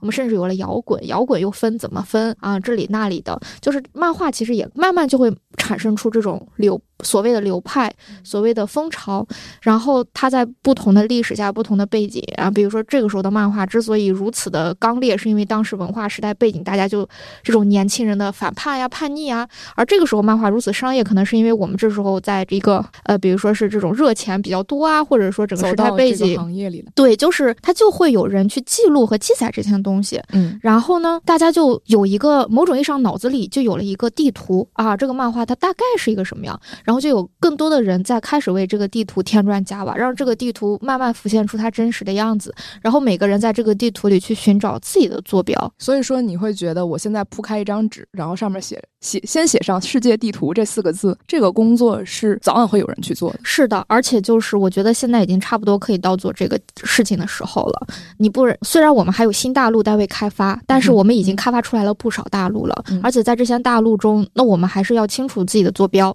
不能天天天在那里混战，也不知道自己在哪。比如说，我明明就在一个平原地带，但是你因为没有地图的指引，觉得自己在高原，觉得自己已经世界之巅了啊，这是有可能的。或者说，你明明在一个热带，你偶尔会觉得，哎，风有点冷，就觉得这是世界上最寒冷的节，你根本就不是哦，原来还有北极这玩意儿，对吧？就是就是这种感，就是需要有人去把世界或者说漫画的世界地图画出来。嗯，虽然我们肯定不是。唯一一个去画这个东西的人，但我们可能，我觉得未来我们会慢慢遇到更多觉得哦，我是这一个，然后或者我是那一个，去自己不断的想想到要去在整个环境里去定义自己。就像我们这次把这六百多个条目列下来，然后我们看一下找到漫编史的位置，或者找到。哇，原来知识漫画这么多，或者说或者说改编漫画原来比原创漫画还要多，这种是的，这种情况，对，可能大家平时不会说立刻意识到哪一种更多，但是这个数据一出来，其实很多东西都清晰了。对我来说，是的，而且我还有种感受，就在漫画的整个世界里，对创作者来说，他们其实是不喜欢被定义的嘛。你你就说，哎，你现在就是世界之巅，他就说我还不够。你你就说，哎，你是这个世界上最热的漫画，他说不。我还我还我觉得肯定有冷的，或者是我就要变冷。你说我热，我就要变冷。你让我今天想到今天在微博上看到的一个作者说，他被他的读者夸了，他读者夸他说你东西好好，他说不不不，我不好。他说呃我好喜欢你作品，我给你打赏。他说不不不，我写的就是狗屎。然后那个读者留下了一句，你说你写的是狗屎，那我这么喜欢他，我是什么？嗯，就离开了。对，是的，就是有的时候过度的自谦是对表扬你人、表扬你的这个人的 伤害了。确实，所以我感受到，就是作者他一方面就是他对自己的定位到底准不准确，他需要有一个标，你给他没有标，他就只能自己感受啊。也许，嗯，你到底好不好，你不知道，嗯。然后还有一个就是，我觉得创作者还要干的一件事情就是，艺术有一个共性，就是它要创新。我觉得前提是你要知道什么东西是新的。什么东西是已有的，你才能去创新。你如果你也不知道啥，你都不知道现在已有了什么，你就画了一个你之前没见过的，你说它是新的，也许它已经存在很久了。确实，就是就是你只有在知道边界了，你才知道边界之外。所以我觉得这个边界就是也要画出来，然后我们才能突破。不是说我们就画出这个边界，给漫画一个定义，那这就是漫画了，你不能再画别的了，你不能超越，不是的，而是说先把地图画出来，然后我们再走出。地球走向宇宙，对吧？你这么说让我觉得我这个大表非常有用。我回来做一个共享版，发到网上，六百多条，大家自己去查阅。当然，虽然只有出版的，但我认为出版的漫画确实是证明了它有被购买的绝对可能性，它才会被出版出来。可能在互联网上连载的漫画确实有被阅读的需求，但如果它没有被出版出来。那确实有可能说，大家不能接受在呃通过纸本纸本漫画这个这个媒介去再阅读它一遍或者再消费它一遍，所以我觉得，嗯，这个工作还是很有意义的。大家去看看自己在哪儿吧。是，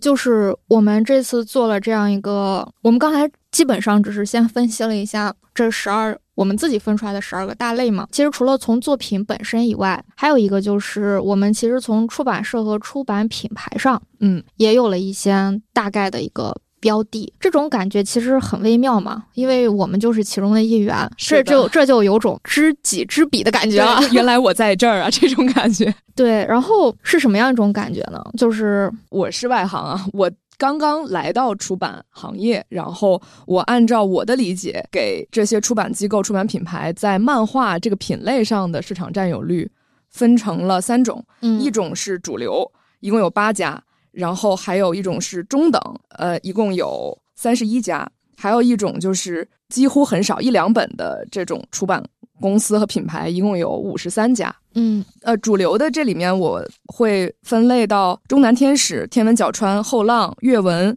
磨铁、新兴出版社、历朝文创、漫友这些。中南天使是在二零二一年一年出了五十四本漫画，漫友则是二十四部。其实都是两者相差，其实已经有一半了。但是他们总体的风格就是他们有明确的选题来源，比如说跟具体的平台有深度的合作啊，或者说天文角川引进的很多都是这种日系的作品，比较宅向的。后浪漫做的以欧美漫为主，有很多法漫，嗯，然后像阅文做了一些网络漫画，也做了一些网文的改编，嗯，磨铁呢，他签了很多自媒体漫画，就是。已经在呃互联网上有一定热度的，也引进了一些日本的漫画，比如说《纸的新生活》，每天回家都看到老婆在装死这一类的，呃，很有话题性的，对对，已经受大家所呃耳熟能详。的这样的漫画，嗯，然后新星的话，其实也是之前跟我们合作比较密切的一家出版社，它出了像《啾啾奇妙冒险》，然后《伊藤润二》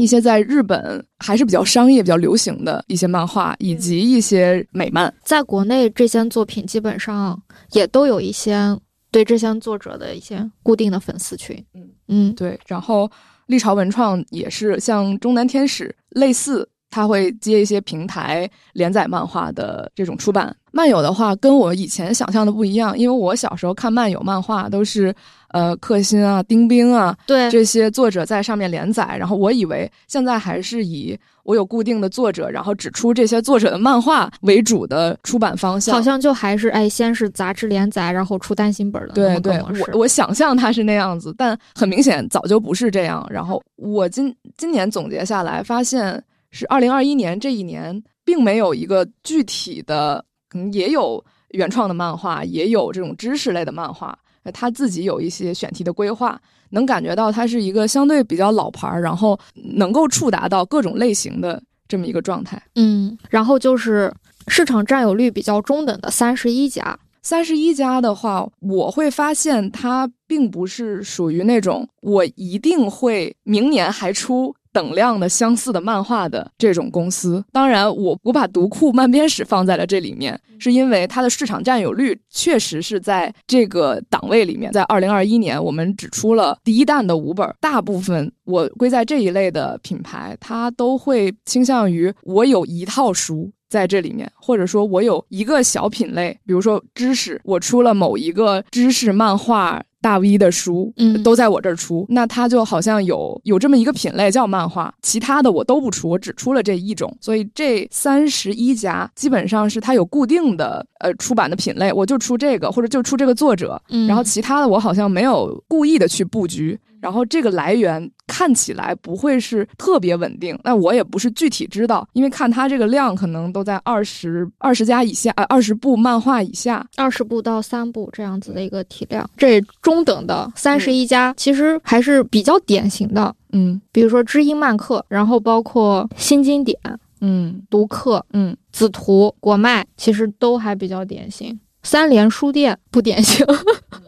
然后，哎，还有两家很有意思，我们可以聊一下吗？木星社和森雨漫。对，这个我觉得就是跟我们也不一样。我，但是他们没有那种特别强的这种出版社或出版。公司的那么个气息，他们其实还是围绕创作者本身发起的一个文化出版的这么一个感觉，好像这也只是他们众多业务中的一项。甚对，确实是。我觉得木星社，因为它还是在互联网上的热度更高一些，然后它的漫画似乎也不是在所有平台都能找到，它的自营占了很大一部分。其实，比如说像木星社和森宇，还是以自营为主，基本上就是靠自营。是的。再加上他们又有自己的一开始的平台的流量，所以就相当于渠道的转化是非常顺畅的，就不会像这种传统的出版社或出版公司，我们要去在当当、京东上或者说其他电商平台上去铺货，嗯，是不太一样的。是，所以我觉得这两个公司确实都有自己很强的风格特色。嗯，之后有机会，其实我们可以想想要不要请这两个公司的创始人来跟我们一起聊聊。然后呢，就是关于这个市场占有率，也就相当于最少的有五十三家，相当于他们今年其实只出了两本或一本这样子的作品。嗯，你写了只是来凑热闹，没有，呃，不是，嗯。不是说在漫画行业只是来凑热闹，而是如果是这样的，比如一本两本。就说明这家出版机构它可能没有专门的在这一年里面，就是专门弄一个产品线说我们做漫画，嗯，而是哎恰巧找到了这么一本这么一本书，可能编辑说，哎，我看到他画这不错，能不能我们来出一下？差不多是这样的节奏去做漫画，所以也希望各位同行包容理解。啊，对，是的，嗯，对，就说实话，其实这个东西做了很久，很花时间，而且还我们其实对这些数据的分析也都是一个很粗略、非常很粗略。很粗略、很粗浅的。我觉得如果我们明年再做的话，应该会把这个数据的分析啊、整理会做得更精细、嗯啊，真的就是忙里抽空做。嗯，就大家也就先将就着听，但希望以后我们能把它做得越来越好。是，嗯如果大家呃今天听完了，比如说我们今天聊了二零二一年的漫画盘点，比如大家对什么具体的问题感兴趣，比如谁卖的好啊，或者是嗯。呃就是什么样的人创作，男男作者多还是女作者多等等这些问题。对，大家如果感兴趣的话，也可以留言给我们，我们可能之后再想办法找到一些新的问题。对，就把你们想知道的分类和这些数据能整理出来的东西都可以告诉我们。对我们现在真的是数据太多，方向也太多，我们只能是拿出一个非常大框架的数。我看完这个咱们整理的这些大条目啊，我的最主要的感觉就是，我感觉我我自己不再像看漫画的出版书单，我感觉我自己在反复的穿越时空。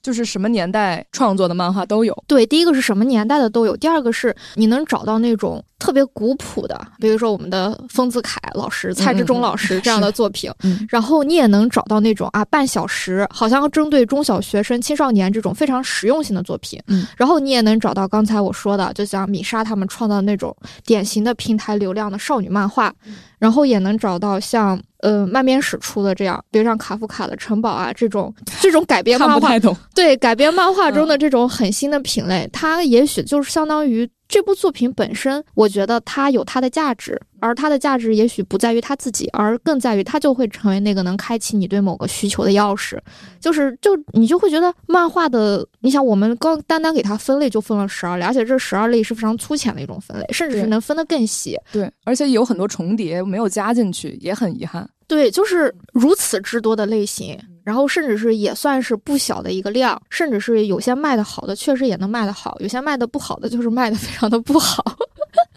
彩色的、黑白的、四格的、条漫的，然后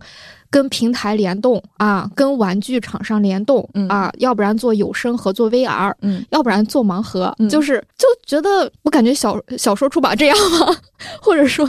就是我就好，包括就除了漫画作品本身以外，也有围绕漫画本身的，对吧？研究知识技法的这样子的书，就觉得真的是已经复杂到有点需要消化的那种感觉。其实我是还是很欣喜的，因为我没有想到有些东西，比如现在还在出版，或者说还有这种东西在出版。我虽然分了一个类叫怪东西，但我希望明年是更多，而不是更少。嗯就是我可能更希望看到，就是以漫画这个形式，甚至是这个名字去去创造一些新东西的人越来越多。这样的话，我们才更好的找到，就说你是谁，我是谁，世界地图在哪里，正好这个概念，而不是未来有一天大家说啊，漫画写漫画俩字儿卖不出去，那我别写了。这样的话，可能市场整整体也会变得更加的萎靡。所以我我会更希望明年二十个怪东西，三十个。怪东西，对，因为我觉得它的比例可能不会变。感觉怪东西就是给我们用来发现新大陆的。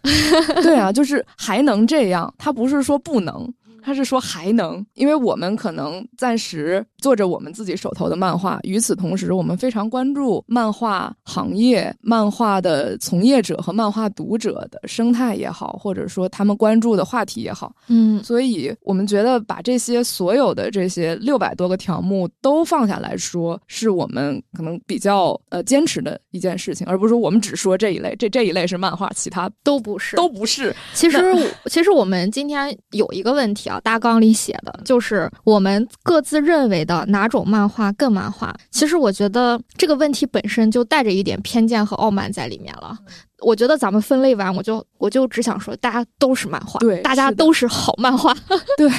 大家都在不停的为漫画开疆拓土。对的，我是觉得，比如说一些流量的漫画，是把漫画这个概念送到大家眼前，大家发现确实，我平时在看，我可能不看平台漫画，不看少女漫画，但是我我发现我在看半小时，我也觉得我是在看漫画，那我可能在心里觉得我也是能通过漫画这个形式来获取内容的一员。那像漫编史出的这些，可能就是一个充满好奇的读者，或者说一个常年的漫画老读者，他去开拓哦漫画的新的境界或者次元的一些作品在这里出现。是的，所以我觉得真的是每一种都是有明确需需求和明确意义的作品，对他们都是这个版图上不可或缺的一块儿。就虽然我们是沧海一粟，但是感受到周围还是很热闹的。对，是的，嗯，就是还有一个问题，嗯，也是我们列在大纲里的，叫出版市场应该做哪种漫画，然后以及是否有真正的标准答案？没有，对。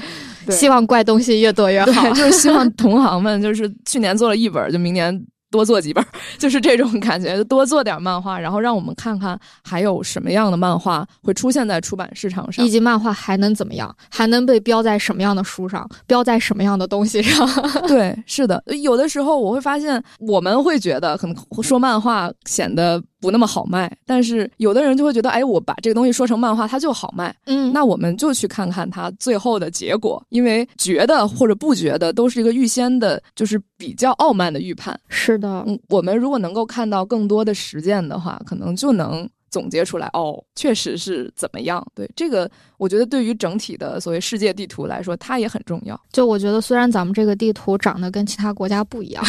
对吧？嗯，但是咱们还是值得画出来的。就是新解锁了一个新手村儿，拿着一个树枝儿。穿着一个裤衩就站在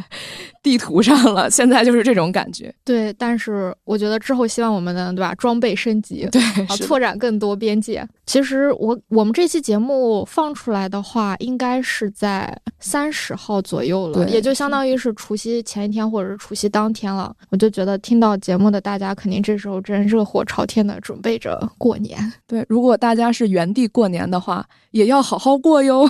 对，就是希望我们的节目能陪伴大家过个好年吧。啊，不过过年时候听这个就有点 也没有了，很热闹，什么都有，就是大团圆的感觉，是不是？啊，好，硬找补啊，硬找补。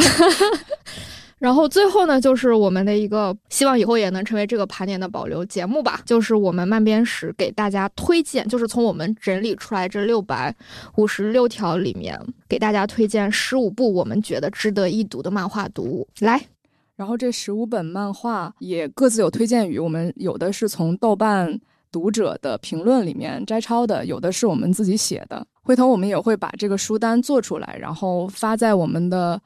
呃，微博、微信上跟大家分享一下，然后让大家也能去看一下具体我们分享的是哪几本书。然后铁熊来说第一个吧，第一个是哲学思考类的漫画，是以色列作家哈萨夫·哈努卡的作品《现实主义者》，他有以色列式的独特幽默。对美国流行文化，特别是超级英雄一类的反讽与解构，对日常生活荒谬瞬间的深思与重述。这位画家是用画笔写哲学剧的人，单页成文也可前后呼应，从一格到六格到九格到十一格到不管几格的肆意表达，直画到你与他的脑洞一起超出现实，奔向无限。第二本是非虚构类的，是美国的越南裔作家裴诗的《尽力而为》，一部图像回忆录。一个关于代际、谅解、个体之痛的救赎故事。它事关一颗灰尘和一座山，一国和故土，历史留在个人记忆的阴霾。它那么真实，那么诚恳，让你觉得自己像一个鲁莽的闯入者，除了跟着不断心碎，在不断被治愈。竟然找不出一句话去安慰。第三个是平台条漫，来自韩国的作家赵石的《独行月球》，虽然只有短短六十章，却不仅塑造了一个完整世界观，还塑造了丰富的文学形象。第四部是漫画研究类的，美国马特·马登的一个故事的九十九种讲法，那些看似仅仅是风格的选择。实际上也构成了故事的本质。第五个是漫画研究类，来自手冢治虫的《我是漫画家》，这是手冢治虫为数不多的创作自传，能看到漫画大神是如何撑起一片漫画世界的。第六本是漫画绘画技巧类的，法国的吉尔贝·布沙尔的画漫画很简单，从火柴小人到完整故事。这本书语言和图画风格轻松又欢乐，可以边看边学着画，非常实用又有趣的一本书。第七个是私漫画，来自日本的师部太郎。早安、午安与晚安，只有温暖有趣的人才能捕捉到这些平淡又幸福的小故事。第八本是自媒体漫画，是来自中国作者米勒与麋鹿的中华字库，对汉字的想象永远在继续。第九个是知识漫画，来自法国的普内洛普巴菊，他们的传奇。他简单活泼地告诉我们，女性可以并且值得成为任何角色，即便是山贼、巫师。君主也可以选择蓄须、不婚、反对权威、飞向太空。女性所追求的就是所有人类想追求的那些，别阻挡他们，他们能够。第十本是一本彩色故事叶漫，来自法国的法比安·维尔曼和凯拉斯科多的《美丽黑暗》，画风太可爱，故事太现实，我们仿佛在看的是安吉卡特写的《借物小人》。太多女孩都以为自己是早期的迪士尼公主，最后却活成了幽灵公主。第十一个非虚构漫画来自李坤武的《我的母亲新真》。以前认为李坤武老师走得比同期的连环画画家远，现在看他也远远甩下了这帮画漫画的后辈。第十二个是一个彩色的改编漫画，法国的米歇尔·普西和弗雷德里克·杜瓦尔的《黑睡莲》。在读到这本漫画版的《黑睡莲》之前，我无法想象那样梦幻与现实交织。仿佛发生在平行时空中的精彩故事，该怎样以图像的形式展现出来？第十三个是黑白改编漫画，来自日本作家森泉月土的《卡夫卡的城堡》及其他三篇，专挑看上去无法图像化的作品演绎，真是疯狂。第十四本是来自日本的西街可奈和结城玉编绘的，虽然痛苦到崩溃，却无法辞职的理由。漫画能用最简单的线条突破你紧绷的神经，抚慰那些工作中无法安放的痛苦。第十五个是我们的特别推荐，来自中国作者长罗长乐同学令我无法告白，这是长罗的代表作，值得一看。他原来的名字更能凸显其真实韵味，解人疑。这部作品还是我和梅普破锅同时就是共同创作的，这个作者刚好就在啊。我们是我没皮没脸的自己加上去的。来，就是其实我很想跟你聊聊解人一这个名字。嗯，其实我觉得解人一这个名字呢，明显就让他是一个和长春同学令我无法告白，好像这就是两个漫画一样极端，两个极端。对，但是后面。最终还是选择了以这个长乐同学的这个作为面向市场的名字，解人意就永远的被封存了吧？嗯，变成了里面的一个社团的名字嘛？对，嗯，你为什么会想要画一个相声、搞笑、恋爱故事？要要素太多。我最早想，最早我特别喜欢那《棋魂》嘛，对，我就很想画一个社团社团相相声漫画，甚至这跟《棋魂》有什么关系？甚至不是社团，就是。这跟棋魂有什么关系？不是，我就是想跟职，就有点职业剧的感觉，就这么说吧，就职业剧的感觉去画相声。后来发现职业我画不了，我不会画，没有能力啊。我确实是尝试了一下画那种，就是小孩上少年宫或者上曲艺学校那种感觉的方向，结果被人说实在是太难看了，也没有，就是觉得没意思。但是我实在是想尝试画一次漫画，所以。我就只能说在里面加入一些其他的要素，去达成我想要迈出第一步这个目标吧。嗯，确实是能力不足，但是接下来再迈哪一步，可能还是我想更多的把主动权放在自己手里。因为很明显，上一步不管是标题还是选题，嗯，都做出了很大的让步嘛。是这部作品。值得一看，对他今年刚好出了第四卷，现在就摆在我的床头。天哪，粉色的封面，我哭了。就是说实话，这部作品给了我繁复的啊，非常有压力的工作中的一点快乐，还是有人需要他的，我很高兴。对，起码对吧，在这个在那一刻。虽然你不给我，可能不会看，不会主动看到，因为它不在我的这个涉猎范围。但是当你给了我，然后我看了之后，天呐，就是那种说不清的感觉。我记得我当时看完还跟你说了我的感受。呃，你当时说的是很久没有过这样的阅读体验了，你很感谢我创作了这部作品。是的，是的，就是因为我自己在编漫编史的作品的时候，我只有在第一次看它的时候是快乐的，之后那就是带着工作的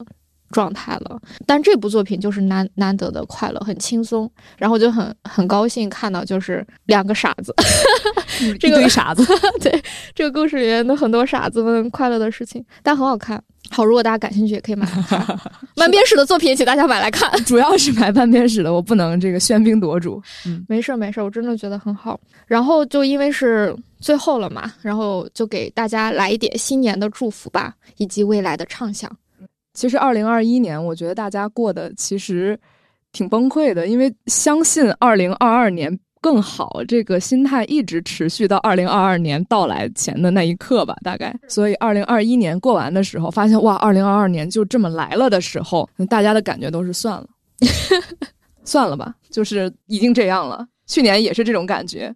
所以说我们可能也不会说给出一种特别喜气洋洋，明年一定会怎样的那种 那种祝贺。我觉得更多的是我们还在，我们明年还会继续。在漫画的市场上，或者是呃漫画这个行业里发出声音、发出光亮，也希望更多的朋友，嗯，如果支持我们，可以跟我陪伴我们一起走过呃接下来的一年吧。嗯，然后我们也会互相这样陪伴着。是我的感受是，二零二一年对我有非常多的挑战，比如说漫面史的书要出了，然后出了书之后，有非常多自己曾经。都没见过的阵仗和各种各样难以应付的状况应接不暇，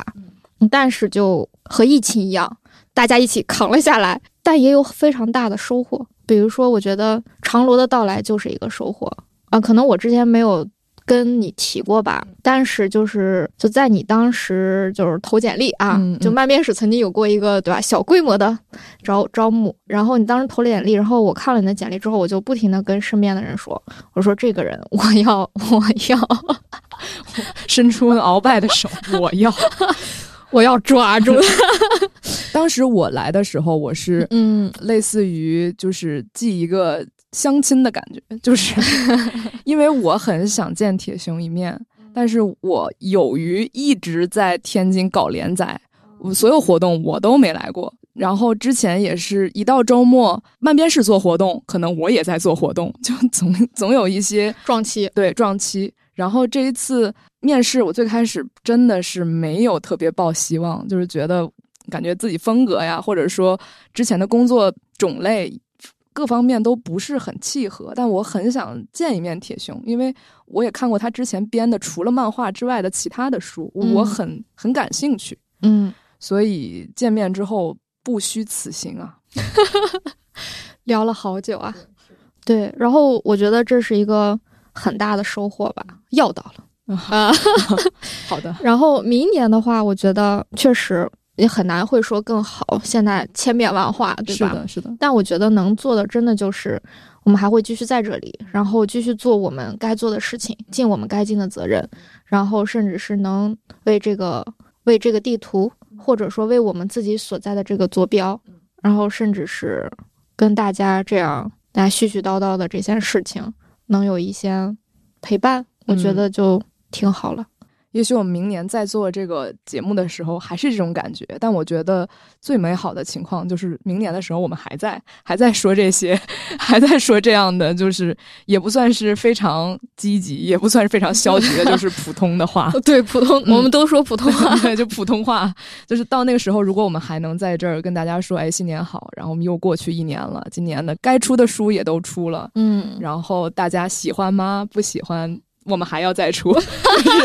说出这样的话，我会觉得就是我的新年愿望了。嗯，然后我觉得，我觉得明年起码咱们这个盘点得做的对吧，更专业一点，更加满足更多人的疑惑，或者有更多的维度去讨论漫画出版这个问题。是的，是的，甚至可以叫来更多的同行朋友们，对我们一起来讨论一下这个问题。然后我们在这立一个 flag 吧，你立，你立，我有点怕。没事儿，明年这个时候，只要我们还录这些东西，我们就说去年 flag 倒了。嗯，大家也知道，慢编史的播客是从一八年就有了，但是咱们至今呢只有十六期节目，听起来就平均一年大概有三期、三四期的样子。这是一个季播的播客。对，但我希望明年至少我们每个月能有一期节目。嗯嗯，这是一个我们现在就在努力准备的事情。对，然后我立的 flag 是这个播客在每个月的最后一周。好，让我们就等着吧，看会不会打脸。好的，好的。好，最后不管怎么样，还是祝大家新年快乐吧！新的一年有新的收获。嗯，新的一年有新书哦。好，好，好，大家再见，拜拜。拜拜。